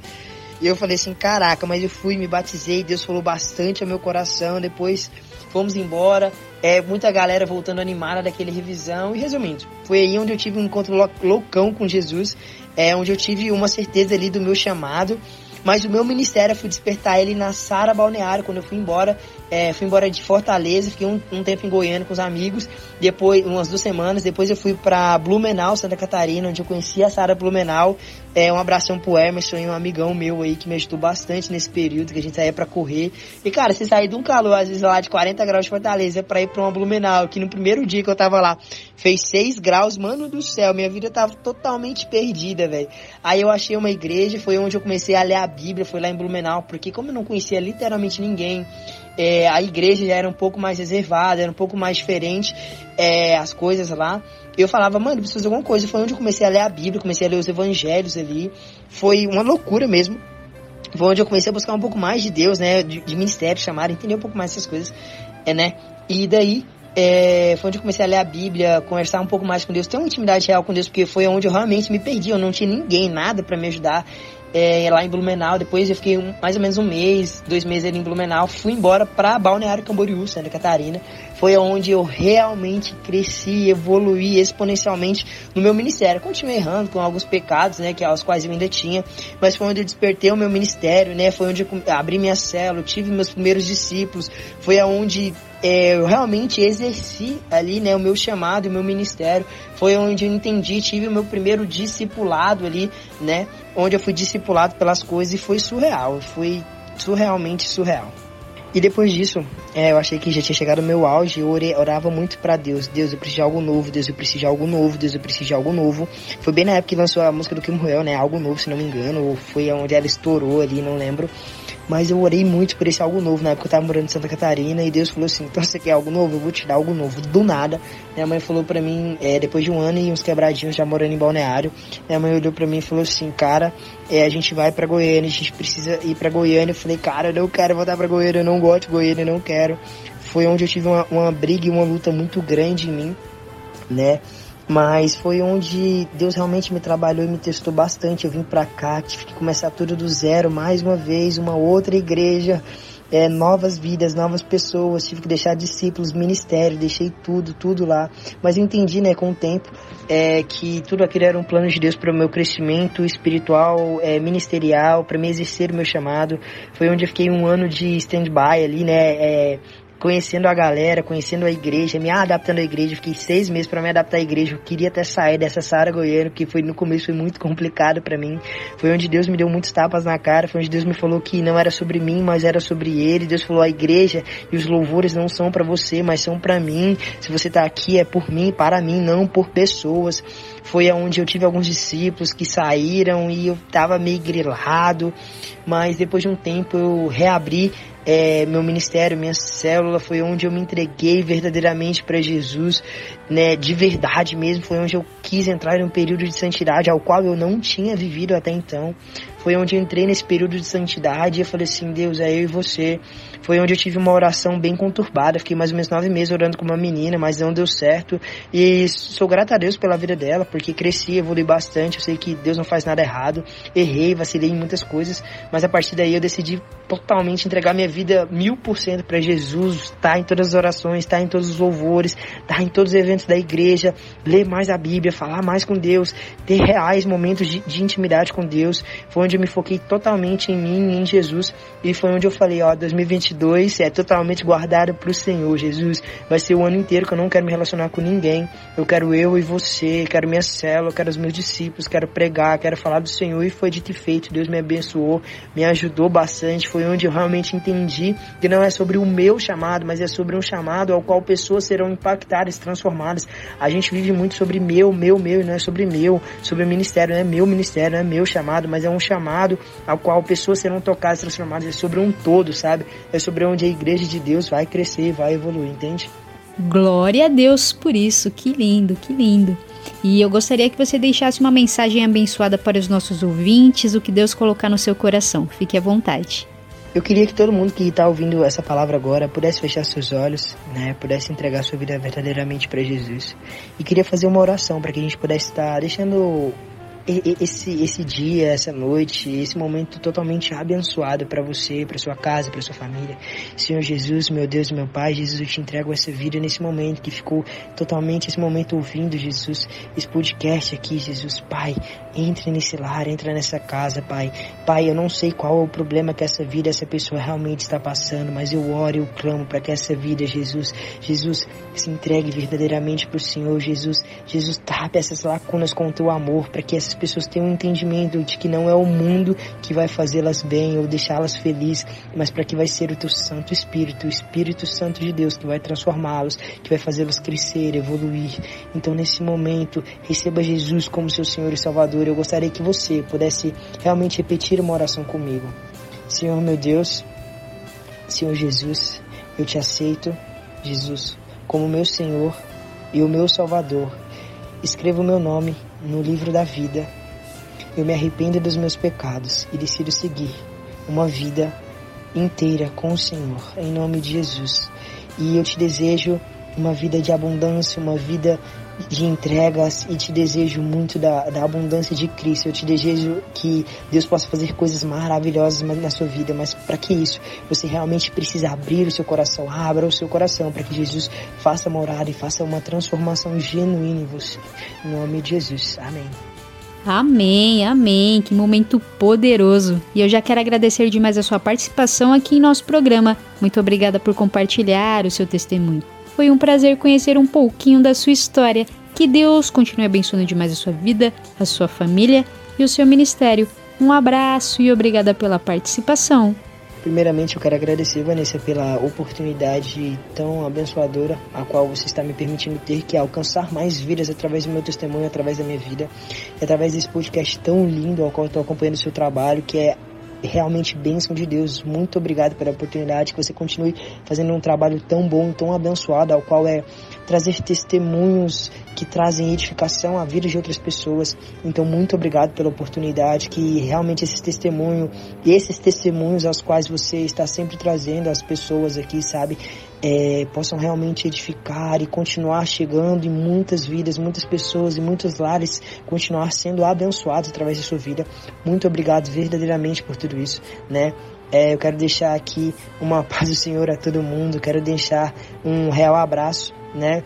E muito obrigado novamente por tudo isso, né? Por, por me permitir é, falar um pouco de quem é e de quem foi um pouco do Santiago, de quem estou me tornando, sabe, em, em Cristo Jesus. Né? E vamos lá, galera, é isso aí. Deus abençoe vocês, a todo mundo. Muito obrigado novamente, Vanessa. E me sigam lá no Instagram, San Soares. É isso aí. Deus abençoe a todos vocês. Em nome de Jesus, amém.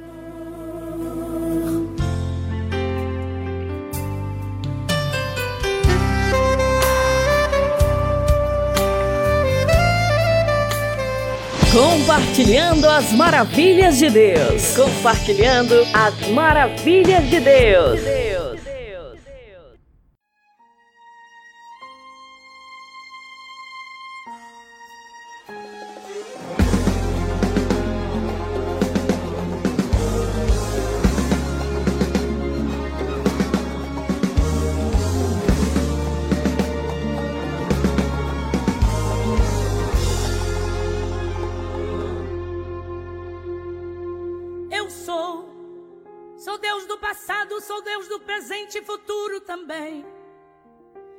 Ouço conselhos, não peço favor, eu não devo a ninguém.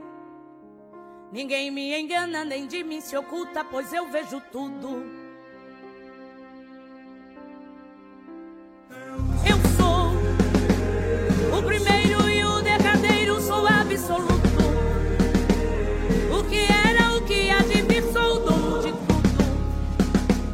Não há nada que possas me dar, pois até tu és meu.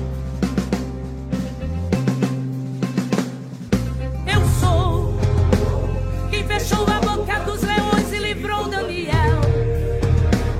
Do Egito livrei o meu povo, meu nome é fiel. Quem andou com três jovens naquela fornalha de fogo. Sou eu quem conservou no mar, quem abriu as comportas do céu. Eu fiz água da rocha jorrar, consumi a oferta de Abel, acendi a coluna de fogo, eu quem abriu o mar vermelho e nele afoguei o algoz do meu povo. Não há quem impeça o meu agir, sou todo poderoso.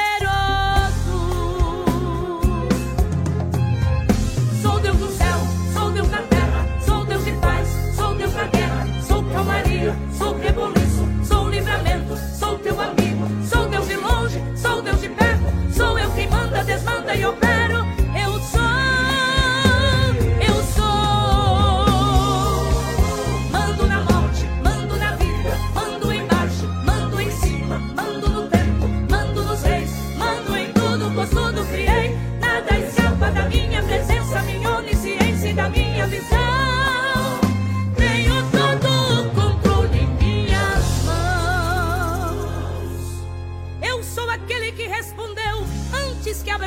Existisse. Eu sou, eu sou aquele que apareceu a Moisés no meio da sarça e disse: Eu sou, eu sou aquele que disse a Isaías, ainda antes que houvesse dia. Eu sou, eu sou aquele que apareceu a João no meio dos sete castiçais de ouro. E ele caiu como morto aos meus pés. E eu lhe disse: Não temas, João, eu sou o primeiro e o último, o que é vivo e fui morto. Mas eis que estou vivo para todo sempre, amém. Eu tenho as chaves da morte do inferno. Ó igreja minha, não temas, porque o que você precisar que eu seja, eu sou, eu sou, eu sou. Sou Deus no céu, sou Deus na terra, sou Deus em paz, sou Deus na guerra, sou calmaria, sou reboliço, sou livramento, sou teu amigo, sou Deus de longe, sou Deus de perto, sou eu quem desmanda e opero.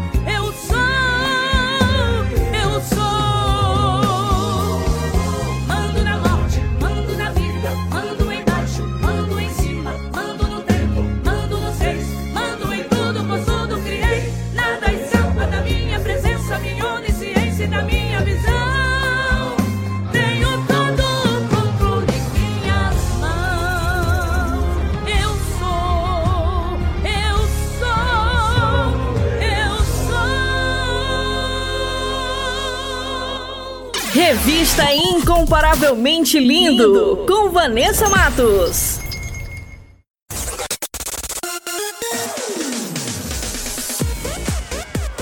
E o nosso programa está quase chegando ao fim, mas antes vou revelar as respostas do nosso quiz bíblico. Solta aí em 3, 2, 1.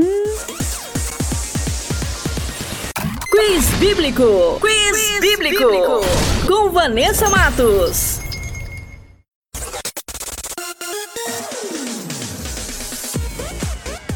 E a primeira pergunta era: qual mar foi aberto por Moisés? E a alternativa correta é a letra C, Mar Vermelho. E a segunda pergunta era: o que significa Emanuel? E a alternativa correta é a letra B, Deus conosco. E a terceira e última pergunta era: o Espírito Santo desceu em qual dia? E a alternativa correta é a letra A, dia de Pentecostes. E para quem acertou, meus parabéns. E para quem não acertou, semana que vem tem mais. Quiz Bíblico. Quiz, Quiz bíblico. bíblico. Com Vanessa Matos.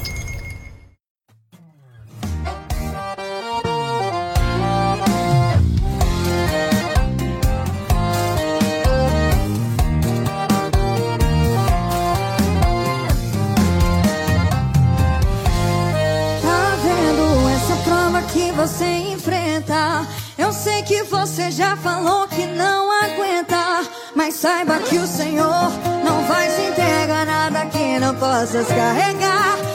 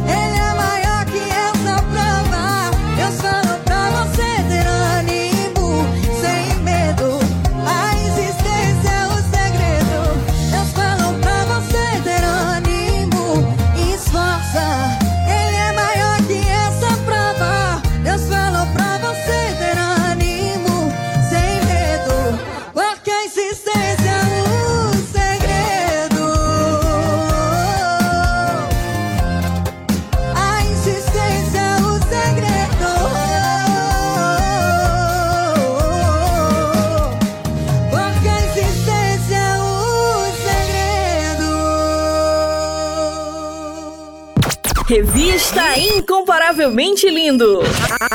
Apresentação: Vanessa Matos.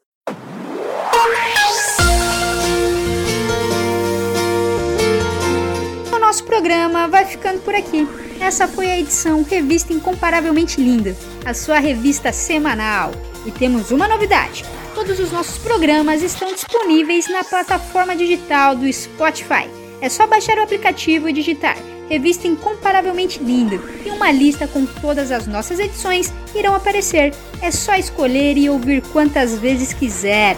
E aproveite e compartilhe o nosso conteúdo, abençoando quem você ama, quem está precisando de uma palavra poderosa e nos ajude a fazer essa semente crescer. E só lembrando que eu estou no canal do YouTube com o programa Incomparavelmente Lindo. Se inscreva no canal, ativem as notificações e siga a nossa página no Instagram, arroba incomparavelmente underline lindo. Muito obrigada pela companhia, um beijo no coração, fiquem com Deus e até a próxima semana. Revista Incomparavelmente Lindo, a sua revista semanal, com Vanessa Matos. Maneco FM.